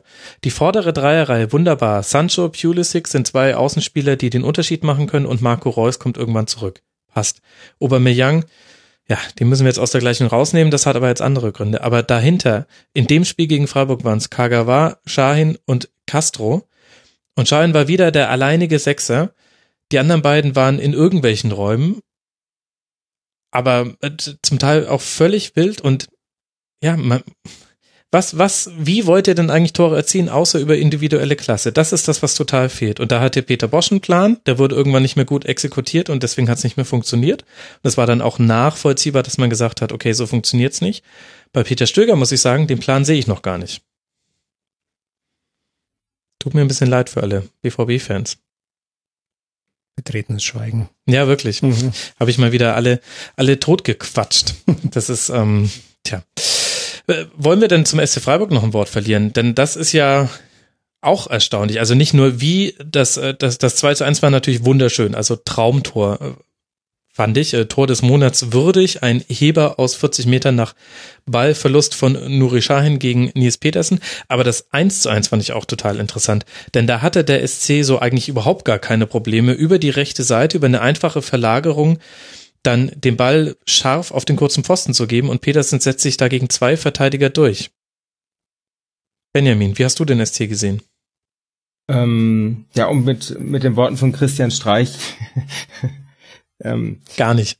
der Nil, doch, doch, der, der, der, ich habe es gesehen. Der, der, der Nils ist halt ein guter Kicker, hat er gesagt. ja, stimmt. Ähm, das, das stimmt zum einen. Ähm, also Freiburg ist tatsächlich äh, so eine, eine Insel der Glückseligkeit, glaube ich. Ähm, wahrscheinlich würde das, ja, wahrscheinlich würde es nirgends passieren, dass, ähm, dass überhaupt Streich noch bei Trainer wäre. Ja, die haben, glaube ich, irgendwann mal vor nicht allzu langer Zeit acht Punkte gehabt und waren genauso wie Köln abgestiegen. Jetzt haben sie, glaube ich, seit November oder so nicht verloren. Und da waren halt auch Gegner dabei wie Dortmund jetzt eben oder, oder davor Leipzig und da waren auch Frankfurt und Gladbach und so. Also, mhm. die haben jetzt nicht irgendwie mal so nebenbei so ein paar Pünktchen geholt, sondern das ist so ein Beispiel, wie es eben laufen kann, wenn man sagt, naja, das ist halt Freiburg und so ist Freiburg und so bleibt Freiburg auch und dann ist das mehr als ordentlich, ja. Die haben, was, was mir so aufgefallen ist, ist, dass die, ähm, glaube ich, keinem oder vielleicht doch, ich glaube, keine Mannschaft äh, hat in dieser Saison so viel Punkte geholt nach Rückstand. Ich glaube, 12, 13, das weißt du sicher besser, aber ähm, ja, die können aufholen. Das könnte sich manch Konkurrent auch mal zugute nehmen. Aber ähm, ja, also beeindruckend, was es bewirken kann, meiner Meinung nach, wenn man wirklich sagt, wir behalten die Ruhe. Es gibt ja auch diese berühmte, wir wollen zu den Top 25 und so weiter gehören. Das zählt da alles mit rein, meiner, meiner Meinung nach. Dann haben sie immer wieder tolle Spieler dabei. Jetzt ähm, Robin Koch, der, der gerade aufzusteigen droht oder aufsteigt. das ist ja auch, ist auch schön. Und ähm, sowas passiert halt in Freiburg. Das ist ein ganz hübscher Kader geworden, ja, mit, ja, mit Höhler, die haben jetzt wirklich auch schöne Alternativen. Ein Kleindienst, der habe ich in Augsburg gesehen, super Spieler, wird jetzt erst nur eingewechselt. Da ist auch irgendwo ein Terrasino. Ähm, die sind gut klargekommen mit dem Ausfall von, von Kempf in der Abwehr. Ja, also dieser Kader ist einfach besser geworden. Ja, der Streich hat die Spieler besser gemacht. Petersen ja sowieso, der am Anfang der Saison jetzt, ja. ich glaube nicht gesetzt war als als Stürmer Nummer eins und durch die Niederlöcherverletzung, glaube ich, ja. dann, dann reingekommen ist und ja, halt äh, einfach toll spielt oder Höhler sofort drin, Haberer richtig, richtig gut geworden, Koch eine echte Entdeckung, äh, Christian Günther, ja, jetzt mal, er hat jetzt ein bisschen den unglücklichen Querschläger da gehabt beim, beim ersten Dortmunder Tor, ja, aber mit, mit seinen Flanken äh, ein echter Faktor, einer der besten Vorlagengeber in der Liga, glaube ich auch. Wird interessant, wieder, äh, was denen dann nach der Saison wieder weggekauft wird von Leuten, die wir vor einem Jahr noch nicht kannten. Und äh, dann kommt wahrscheinlich wieder die nächste Generation ja, die bringt ja jetzt schon Internat Position, dann, ja. dann raus. Also es ist ganz, ganz toll, was da geleistet wird. Wo sie noch ein bisschen Probleme haben, ja, sie haben zwar ziemlich viel Rückstände aufgeholt, aber sie tun sich ein bisschen schwer, dann ähm, den Vorsprung zu halten, ist in Augsburg passiert mit mhm. diesen beiden Last-Minute-Treffern von Finn Bogason, dass aus dem 3-1 ein 3-3 wurde. Und jetzt auch in Dortmund, äh, ja, hätte ja auch ein 2-1-Sieg sein können, äh, weil wenn man dann die Punkte dazu rechnet, die sie dann hätten, dann können sie sich wirklich schon relativ sicher fühlen. So mit, mit 24 Punkten muss man natürlich schon ein bisschen aufpassen, ja, und äh, auch mit diesem, mit diesem Torverhältnis von minus 13, ja, wenn es mal zu irgendeiner Punktegleichheit kommt, da könnte sowas schon. Äh, das darf beim SC nie Schultern passieren, da waren die schon lassen, ja. Mhm. Also außer, außer. Die stehen da drüber. ja, ja, don't mention the Tordifferenz ist ja das Motto vom Füchsle Talk auf meinsportradio.de. Das hat seine Gründe und natürlich war die von dir zitierte Statistik richtig, Benjamin. 13 Punkte hat der SC nach Rückstand geholt und damit die meisten der Liga. Auf dieser, in dieser Tabelle übrigens auf Platz 4 der erste FSV Mainz 05. Die hätte ich da oben nicht vermutet. Das ist so für mich die Überraschungsmannschaft in dieser Tabelle nach Rückständen. Sehr interessant und was man auch gesehen hat beim SC Freiburg ist, es hilft, wenn man von einer Fußballidee so überzeugt ist, dass man sie komme, was wolle, durchzieht. Das gibt auch, glaube ich, den Spielern, die neu mit dazukommen in die Mannschaft und äh, dann mal Startelfdebüt haben oder mal mehr Spielzeit bekommen, glaube ich, auch eine Sicherheit. Also der SC zieht das einfach durch jetzt schon mehrfach im Rasenfunk angesprochen, aber liegen 0-3 in München hinten und spielen immer noch den Abstoß kurz aus, obwohl sie zugestellt werden von den Bayern-Stürmern. Eigentlich Wahnsinn. Aber ich glaube, das gibt den Spielern eine Sicherheit. Und dann kommt einer Braschi zum Beispiel, ist jetzt zurückgekommen, fast lautlos, aber hat sich wie nahtlos eingefügt wieder ins Freiburger Spiel. Ein Höhler ist, glaube ich, der erste Neuzugang, der so schnell verstanden hat, wie man beim SC Freiburg spielen sollte. Wenn das jetzt Bestand hat, normalerweise brauchen die Spieler meistens ein halbes Jahr, bis sie das verarbeitet haben, wie eigentlich der SC spielen möchte gegen und mit dem Ball. Das ist interessant. Und Petersen hat sich nicht nur mit seinen Toren äh, gemausert, sondern man muss sich das nochmal vor Augen führen, als der damals als Ersatz für Niederlechner von Anfang an auflief, hat auch Christian Streich gesagt, ja, puh, ist schwierig, weil der hat ja gar nicht die Luft für 90 Minuten. Daran denkt man jetzt ja überhaupt gar nicht mehr. Dieses, äh, diese physische Unterlegenheit oder dieser Makel ist nicht mehr zu erkennen. Petersen arbeitet wie wild und hält es jetzt auch über das komplette Spiel hindurch durch. Das heißt, da haben auch einzelne Spieler einfach eine gute Entwicklung genommen. Und so steht dann der SC bei 24 Punkten. Das ist natürlich immer noch keine Rettung, aber ein überzeugendes Spieler war das. Jetzt spielen sie zu Hause gegen Leverkusen. Da kann sich dann mal zeigen, ob sie ihre ungeschlagen Serie seit Ende November weiterführen können. Wahrscheinlich wird es ein Unentschieden und beide führen ihre Serien weiter. Wäre übrigens auch so ein Spiel gewesen, was Leverkusen früher verloren hätte. Und Dortmund jetzt dann im, ja, die, die Klassiko-Wochen gegen Tabellenplatz 18 Tabellenplatz 17 der Bundesliga. Zwei Spiele, bei denen man nur verlieren kann, das wird Peter Schöger auch nicht gefallen, aber gut. Arg viel Optionen außer Gewinnen hat ja Borussia Dortmund sowieso nicht mehr. Es gibt noch zwei Spiele, über die wir sprechen müssen, und das eine davon ist ein 5 zu 2 vom FC Bayern gegen Hoffenheim Benjamin. Und man dachte mal, nach 0 zu 2 nach 12 Minuten, vielleicht, vielleicht lassen die Bayern mal Punkte liegen, auch wenn es zu Hause ist. Und am Ende wird's ein 5 zu 2. Und ehrlich gesagt, wegen mir könnten wir dann damit auch schon aufhören mit der Spielbesprechung, denn ich finde, selbst als Bayern-Fan, äh, Bayern-Spiele inzwischen fast schon ereignislos. Ich fand es interessant, wie schnell es ging, dass die TSG bei Standard so schlecht ist, aber ansonsten dachte ich mir, ja, war halt irgendwie ein Bayern-Spiel und irgendwie doch auch klar, dass die das noch gewinnen. Ja, also über Bayern rede ich nicht so gern, einfach weil, nicht weil ich jetzt riesige Probleme mit den Bayern habe, sondern es ist halt einfach bisschen langweilig alles, ähm, bisschen ist auch bisschen untertrieben. Es gibt ja, äh, kennt bestimmt, äh, äh, Rinti wirbt ja äh, in den Stadien mit ja. äh, für den Hund. Und es gibt immer mehr Menschen, die sagen für die Katz. Und damit meinen sie so dieses Thema, was äh, so die Spannung in der Liga angeht.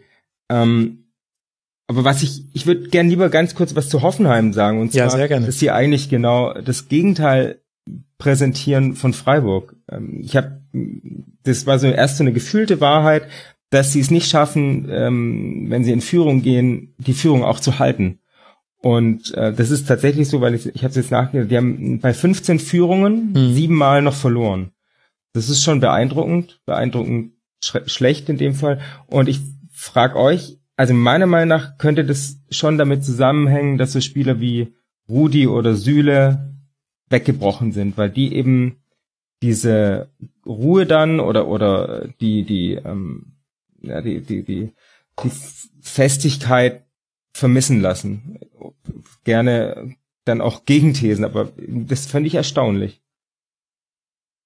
Rudi ist sicher ein entscheidender Faktor. Ja, also er hat sein Weggang hat Hoffenheim viel mehr geschwächt, als sein Zugang Bayern jetzt stärker gemacht hätte. Mhm. Ja, er durfte jetzt zwar mal spielen, aber das war ja zuletzt dann eher selten der Fall und er geht halt wirklich in diesem Überangebot an, an Mittelfeldspielern fast schon unter, was ein bisschen bedauerlich ist, weil er damit unter Wert dasteht. Und äh, bei Hoffenheim ist, was Kevin Vogt ja auch ansprach, mittlerweile wohl so ein Einstellungsproblem einfach gegeben. Bei, bei Standards musst du dich halt anders verhalten. Ja. Und wenn du die Gnade hast, in München 2 zu 0 zu führen, äh, dann musst du halt auch anders spielen, ja. Wobei es natürlich ist immer gefährlich, so früh schon zu führen, weil dann Bayern ja noch immer noch genügend Zeit, in dem Fall 78 Minuten geblieben sind, um dann einfach noch eine Neustart zu machen und äh, über die dann drüber zu fahren. Ja, aber der aber, HSV hat es ja. zum Beispiel geschafft, nicht noch mehr Tore zu fangen. Der HSV hat es, genau, der HSV hat es geschafft. Aber er hat ja äh, keinen Laptop-Trainer, sondern den kernigen Bernd Hollerbach. ja, aber ist das nicht auch interessant? Wir hätten doch noch, also auch in der Hinrunde schon natürlich auch, weil das eine der Bayern-Niederlagen war, dieses 2 zu 0 mit dem äh, zweiten Ball beim 0 zu 2, wo Matsumis den Ball über die Auslinie schießt und dann äh, schneller Einwurf und so weiter. Vielleicht erinnert ihr euch jetzt, liebe Hörerinnen und Hörer.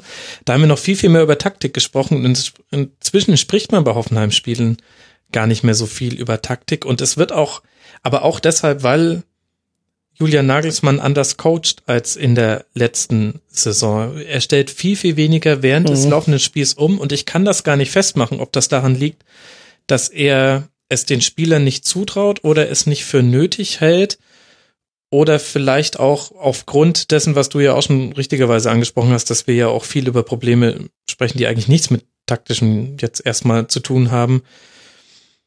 Aber das fand ich interessant, denn spätestens nach dem 2 zu 0 hätte ein, ein Julian Nagelsmann aus der letzten Saison hätte sich überlegt, okay, gut, jetzt können wir das Spiel komplett anders angehen. Wir müssen, also entweder wir machen jetzt weiter Angriffspressing und setzen damit die Bayern weiter unter Druck. Oder wir wissen, weil wir ja auch absehen können, dass es nicht über 90 Minuten durchhalten. Okay, Zwischenphase bis zur Halbzeit. Wir schieben jetzt noch ein Sechser ins Zentrum, Zentrum dicht machen, auf den Außen doppeln, so gut es geht, dann vielleicht irgendwie einen Coman in den Griff bekommen, der ein super Spiel gemacht hat gegen Hoffenheim. Aber all das sieht man gerade auch nicht mal bei Hoffenheim. Es ist so ein bisschen, als wäre da die Pause-Taste gedrückt und ja. es entwickelt sich nichts mehr. Ich, ich empfinde es auch so, ja, also dass nach diesem 2 zu 0 nichts kam, weil ich habe da wirklich aufgemerkt, ja, so, so ein 1-0, das rutscht mal raus, aber 2 zu 0, genau. 2 zu 0 hat ja schon eine gewisse Nachhaltigkeit, ja. Aber äh, entweder war dann Nagelsmann, hat er sein ähm, Tagesziel erreicht gesehen, weil Jupp Heynckes ihm das Du angeboten hatte vor dem Spiel, äh, dass er da nichts mehr gemacht hat. Vielleicht ist es auch einfach so, dass er momentan diesen Baukasten an Spielern äh, nicht zur Verfügung hat, ja, um, um so sein, zu ja. agieren wie, wie in der letzten Saison. Also da gehen wirklich allmählich die Alternativen aus. Die geben immer schön ab, aber die holen auch nichts mehr.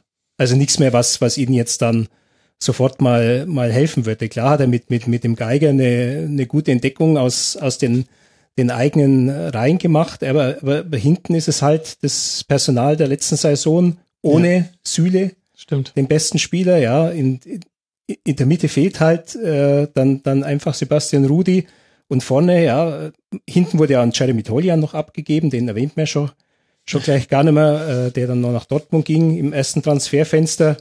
Ja, und jetzt ist halt Ud nicht mehr dein Spieler, den du einwechselst, sondern der von Anfang an spielen, spielen muss. Und äh, dann hast du den, äh, den, den Salai noch, der halt eigentlich seit fünf Jahren ein Auslaufmodell ist, so hm. gefühlt.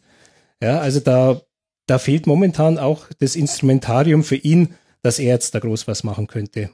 Und natürlich kommen halt die anderen Nebengeräusche auch mit rein, ja, dass halt äh, vielleicht eine gewisse Enttäuschung vorherrscht, dass es nicht so, so läuft, äh, dass, dass Spieler weggehen, dass halt um Nagelsmann immer so ein Theater ist, wo der dann, dann nächstes Jahr sein wird. Also das kann diesen Club schon, schon irgendwo anfassen.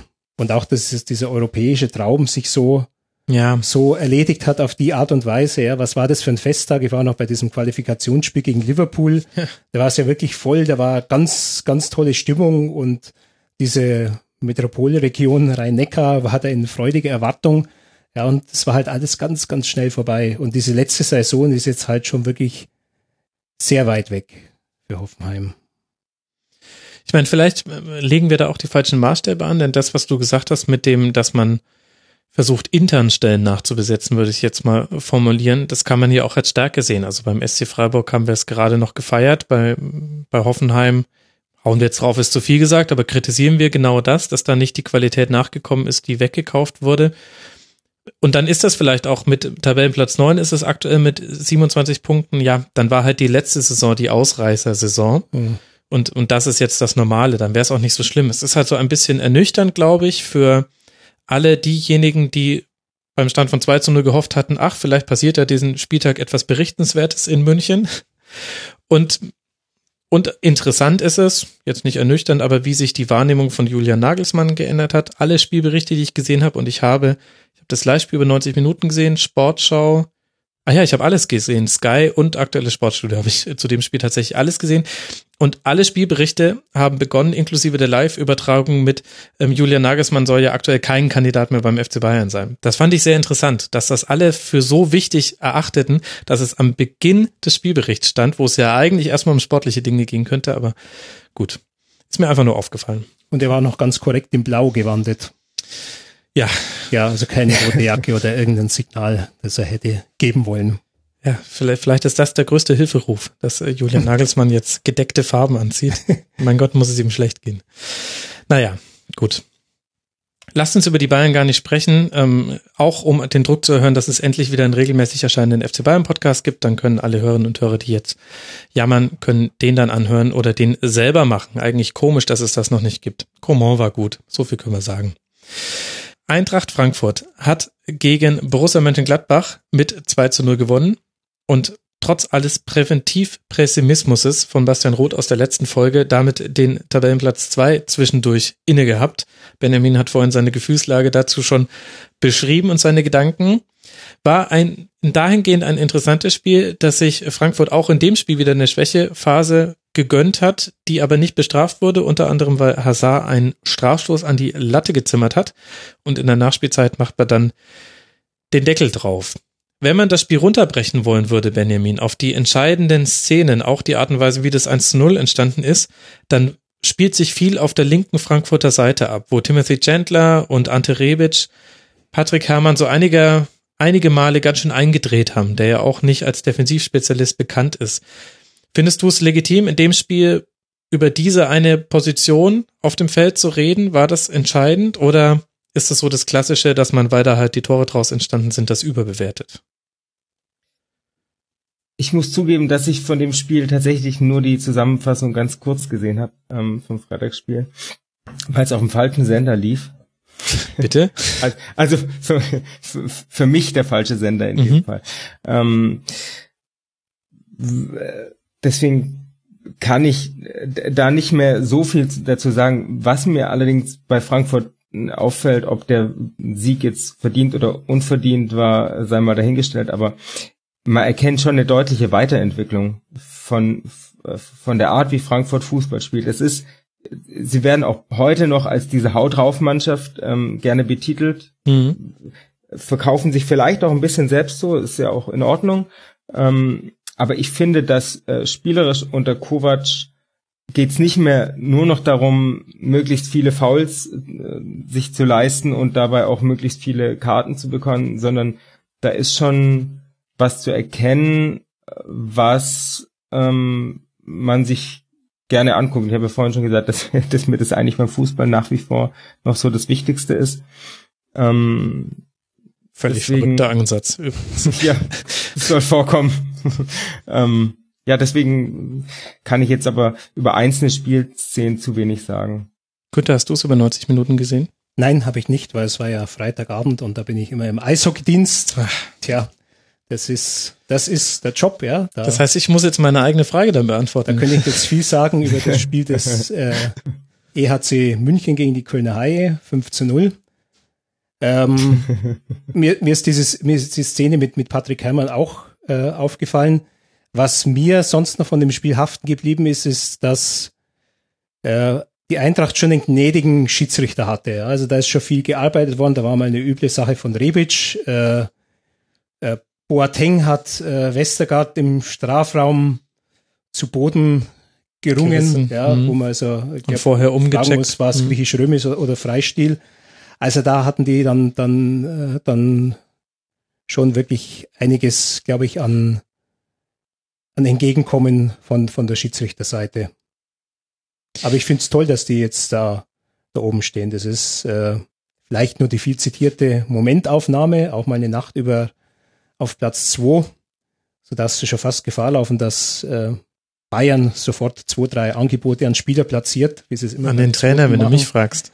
Das, den hast du ja schon letzte Woche ja, ja schon zu den Bayern gesprochen. Ja, ja. Mhm. Und ja, nach wie vor ist er bemerkenswert, wie die, die Situation nutzen, dass es halt keinen echten Verfolger gibt und sich da schön da, da reingepflanzt haben.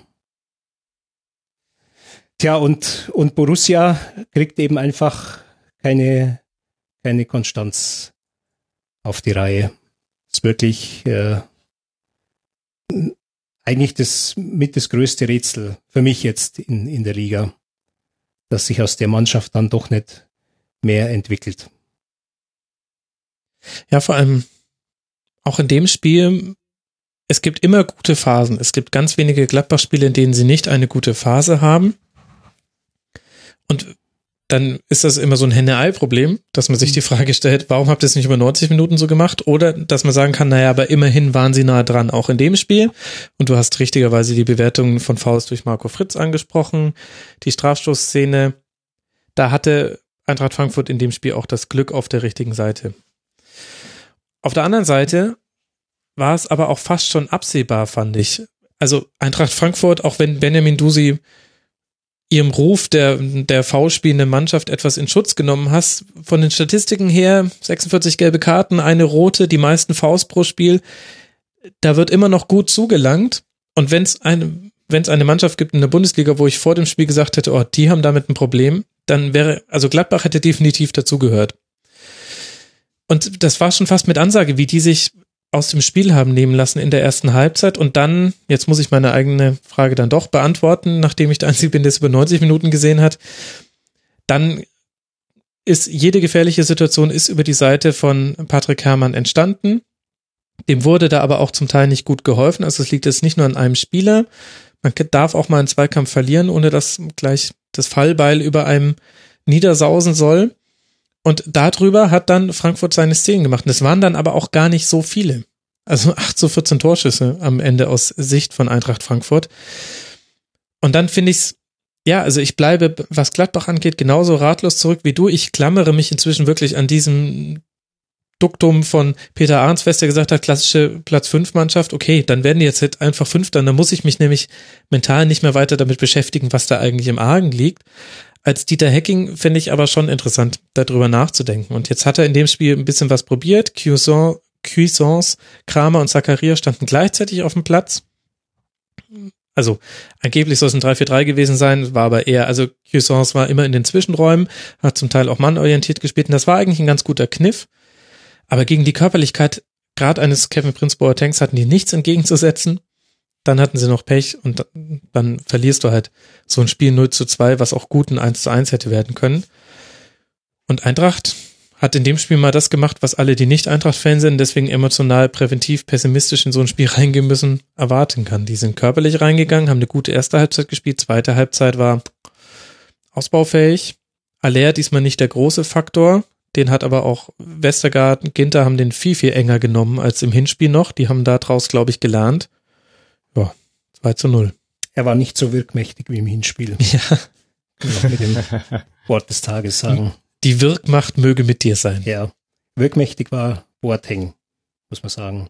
Der übrigens Thema unnützes Wissen habe ich neulich äh, erfahren, dass er das Frankfurter Journalisten erzählt hat, dass er eigentlich gar nicht Kevin Prinz heißen sollte. Sondern? Seine Mutter für ihn sich den Namen Calvin Ralf. Prinz so. vorgenommen hatte, aber die ähm, war nach der Geburt kurz im Koma und dann ist in der Zeit äh, ist versehentlich vom Personal des Krankenhauses ist Kevin Prinz eingetragen worden. Tja. Ich, Unnützes Wissen. Ja, ich, ich weiß nicht, was diese Information mit mir macht, Günther. Du guckst Ja, mich erwartungsfroh mir an. Mir geht es so im Kopf rum, weil irgendwie Kelvin, Kelvin, da hast du Calvin halt äh, den, den äh, Transfer zu Calvin Klein, Ja. Modedesign, ja, weil Kevin passt eigentlich nicht zu Prinz. Ja, und Prinz Kevin passt und ja auch nicht Prinz zum sind Männerfußball eigentlich. Weil er, hat ja doch mal deutlich Prinz. betont, dass Fußball ist ja, äh, Fußball ist ja Männerfußball und äh, deswegen soll sich der Westergaard nicht so anstellen. Ähm, dann passt aber der Prinz ja auch nicht. Er müsste ja mindestens ein König sein. Können wir ihn dann in Zukunft vielleicht nennen The Artist formerly known as Yes, Calvin Calvin Prince? Prince, genau. Who should have been known as Calvin Prince. Ah, naja, also Boateng, aber auf jeden Fall hat Eintracht Frankfurt das, das gebracht, was man irgendwie auch von ihm erwartet hat. Im Guten wie auch im Schlechten. Also die Szene zum Strafstoß war auch ein bisschen Nigel de Jongig. Ja, aber mehr, mehr im Guten. Mehr im Guten, das definitiv. ja, ja, bei das kann man erfüllt. Aber wir haben ja letztes, äh, letzte Woche die Eintracht über den grünen Klee gelobt, deswegen müssen jetzt alle SGE-Fans damit leben, dass ich das jetzt an der Stelle nicht wieder tun werde. Eintracht Frankfurt jetzt auf Tabellenplatz 4. Das wäre die direkte Champions League-Qualifikation mit 33 Punkten. Als nächstes spielt man jetzt dann auswärts beim FC Augsburg, dann zu Hause gegen Mainz 05 im DFB-Pokal und dann empfängt man den ersten FC Köln. Borussia Mönchengladbach darf jetzt zeigen, wie man sich zu Hause gegen Raber Leipzig schlägt und dann geht's zum VfB nach Stuttgart. Und damit haben wir den 20. Spieltag doch eigentlich ausführlich und abschließend und erschöpfend diskutiert. Oder wollen wir noch irgendein Laptop-Trainer-Thema aufmachen? Nee, lassen wir. Nee. Lassen wir. können nur noch sagen, wollte ich eigentlich noch zu Hollerbach sagen, ähm, der gemeinhin als Magat-Schüler gilt. Kommt nochmal ein unnützes Wissen? Ähm, Sollte eigentlich Bianca heißen. nee, nee. äh, das, das unnütze Wissen in dem Fall wäre, dass, ich weiß ja nicht, ob stimmt, dass Bernd Hollerbach mal mit der Schwester von Tony Baffo zusammen gewesen sein soll, der Schauspielerin Liz Baffo, äh, unglaublich liebenswürdige Person, die ich mal bei einer Eurosport-Veranstaltung zum Afrika Cup 2000, nee, nee, zum Confederations Cup 2009 in Afrika kennenlernen durfte. Ähm, muss ich sagen, Respekt, ja, wenn, wenn der bei dieser tollen Frau mal landen konnte.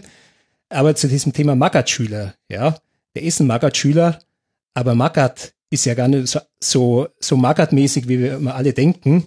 Ich habe das zu meiner Zeit, zu der Zeit gemerkt, als er Trainer bei Bayern war. Er hat halt immer dieses Image, Quelix und so weiter und so altmodisch mit dem Werner Leuthard als Konditionstrainer und Bundeswehrschleifer hat er so gepflegt, aber der hat alle modernen medizinischen, diagnostischen Tools, die es gab zu der Zeit, Stimmt. die hat der alle genutzt, ja. Der hängt das halt nur an die große Glocke, weil er auch will, dass die Leute und auch die Spieler von ihm ein gewisses Bild haben. Aber tatsächlich ist der viel moderner, als wir alle denken. Und wahrscheinlich ist also Hollerbach auch nicht einer, der so, so hinterm Mond lebt, auch wenn der jetzt gleich mal eine krachende Laufeinheit hat hinlegen lassen. Genau. Und das ist ein sehr guter Punkt. Das ist, hat Felix Magath auch irgendwo mal zumindest angedeutet, dass es eigentlich Medizinbälle gar nicht bräuchte, bei dem wir trainieren lässt. Aber dass es jetzt auch nicht so unbedingt schädlich ist, wenn darüber geschrieben wird, Magath hat die Medizinbälle ausgepackt. Das hat er irgendwo mal gesagt. Da hat ihn jemand gefragt, Herr Magath, jetzt mal im Ernst, die Medizinbälle bräucht's die für die konditionellen Übungen, die sie eigentlich machen? Dann hat er gesagt, nee, aber ist eigentlich immer ganz gut, dann wissen nämlich auch die Spieler, worum es jetzt geht. Und äh, Ich hätte jetzt eher gesagt, ich hätte jetzt eher gesagt, er sagt, ne, Zementsäcke tun's auch oder so. nee, und man darf ja auch nicht vergessen, das hat man vor allem als Wolfsburg-Trainer damals gemerkt, bei den Bayern gar nicht so sehr. Aber Felix Magath äh, macht ja große Analogien auf, ist ein begeisterter Schachspieler zwischen Schach und Fußballtaktik. Und das hast du gerade bei Wolfsburg häufig gemerkt. Und damit meine ich nicht, dass er irgendwie andere Lenz beim Stand von 5 zu 1 gegen den FC Bayern ein, einwechselt. Das war jetzt weniger ein Schachzug, aber der hat schon auch ein taktisches Verständnis äh, vom Fußball, das auch lange Zeit seinen Konkurrenten voraus war. Jetzt haben wir halt viele sehr akademisch geprägte Trainer, die haben wahrscheinlich einen ähnlichen Wissensstand, aber ihnen mangelt die Erfahrung. Aber das kommt auch noch mit dazu. Also Magath darf man schon nicht komplett aufs Physische reduzieren. Bei Hollerbach, ja, da kann er uns jetzt halt mal überzeugen. Ich finde das eigentlich ganz spannend. Stehe dem leicht skeptisch gegenüber, aber eher, weil ich halt so eine Grundskepsis bei neuen HSV-Trainern entwickelt habe. Da kann jetzt Bernd Hollerbach gar nichts dafür, aber Ja, es wird abzuwarten sein, ob er so eine Würzburger Kickers Hinrunde oder Würzburger Kickers Rückrunde. Rückrunde zu bieten hat, ja, weil weit auseinanderklaffen kann ein Leistungsbild ja gar nicht. Genau, wir werden es dann sehen am 21. Spieltag. Da gibt es die Folge in der Nacht auf Montag. Es wird die berühmt-berüchtigte Super Bowl-Folge. Das heißt, ich weiß nicht, ob wir uns da mit taktischen Schachspielereien beschäftigen werden. Ich hoffe, ihr könnt euch trotzdem darauf freuen, liebe Hörerinnen und Hörer. Ich danke sehr, sehr herzlich meinen beiden Gästen, nämlich zum einen links von mir ist eine große Ehre, auch wenn es merkwürdig ist, wenn jemand meine Notizen lesen kann. Günter Klein, äh, Chefreporter Sport beim Münchner Merkur, at Güg62 bei Twitter und hat bestimmt schon in dieser Sekunde schon 6000 Follower gemacht. Günter, vielen Dank, dass du mit dabei warst. Das hoffe ich auch. Und ich danke dem Christopher Melzer, äh, Kollege bei uns seit 1. Januar bei Twitter, at Melzinho, äh, Guter der Name. sich heute bereit erklärt hat, die von mir vorbereitete Eishockey-Seite für die Dienstagausgabe zu vervollständigen, Stark. sodass ich nach Giesing rausfahren und bei dir dienen konnte. Das ist ja großartig. Mel Senior, dem werde ich folgen. EZ Meld Senior. Gut, ich werde ihn auch verlinken und dann können wir ihm ja auch ein paar Follower bescheren. Über Eishockey sollten wir uns Genau, generell auch. Ja, sehr gut. Zack, 272 Follower. So schnell kann's gehen. Nur Ja. im Rasenfunk. Ich sollte hier so ein Influencer-Ding draus machen. ich bring dich groß raus. Dich habe ich ja jetzt auch groß rausgebracht. Vielen Dank an Benjamin Brumm, at tragisches Dreieck mit der 3 als Ziffer bei Twitter vom Südkurier Konstanz. Benjamin, vielen Dank, dass du dein Debüt im Rasenfunk gegeben hast. Hat mir sehr viel Spaß gemacht. Vielen Dank. Das freut mich sehr. Und dann kann ich an dieser Stelle noch eine Podcast-Empfehlung herausgeben. Das immer härter Gespräch mit dem Spielerberater Jörg Neu- Neubauer, der unter anderem Leon Goretzka als seinen Klienten bezeichnen darf. Das ist sehr, sehr gut. Nicht nur wegen Jörg Neubauer, sondern auch, weil Uwe Bremer, den ihr ja auch aus dem Rasenfunk kennt, eine tolle Gesprächsführung hat. Klasse, kann ich nur empfehlen. Hätte ich gerne selber gemacht, aber vielleicht kommt das ja in Zukunft. Also hört euch den Immer härter Podcast mit Jörg Neubauer an. Ich werde ihn verlinken. Und dann wünsche ich euch eine gute Woche. Vielleicht kommt auch ein neues Tribünengespräch. Wir werden es wissen. Nächstes Mal in der Schlusskonferenz. Macht's gut. Ciao.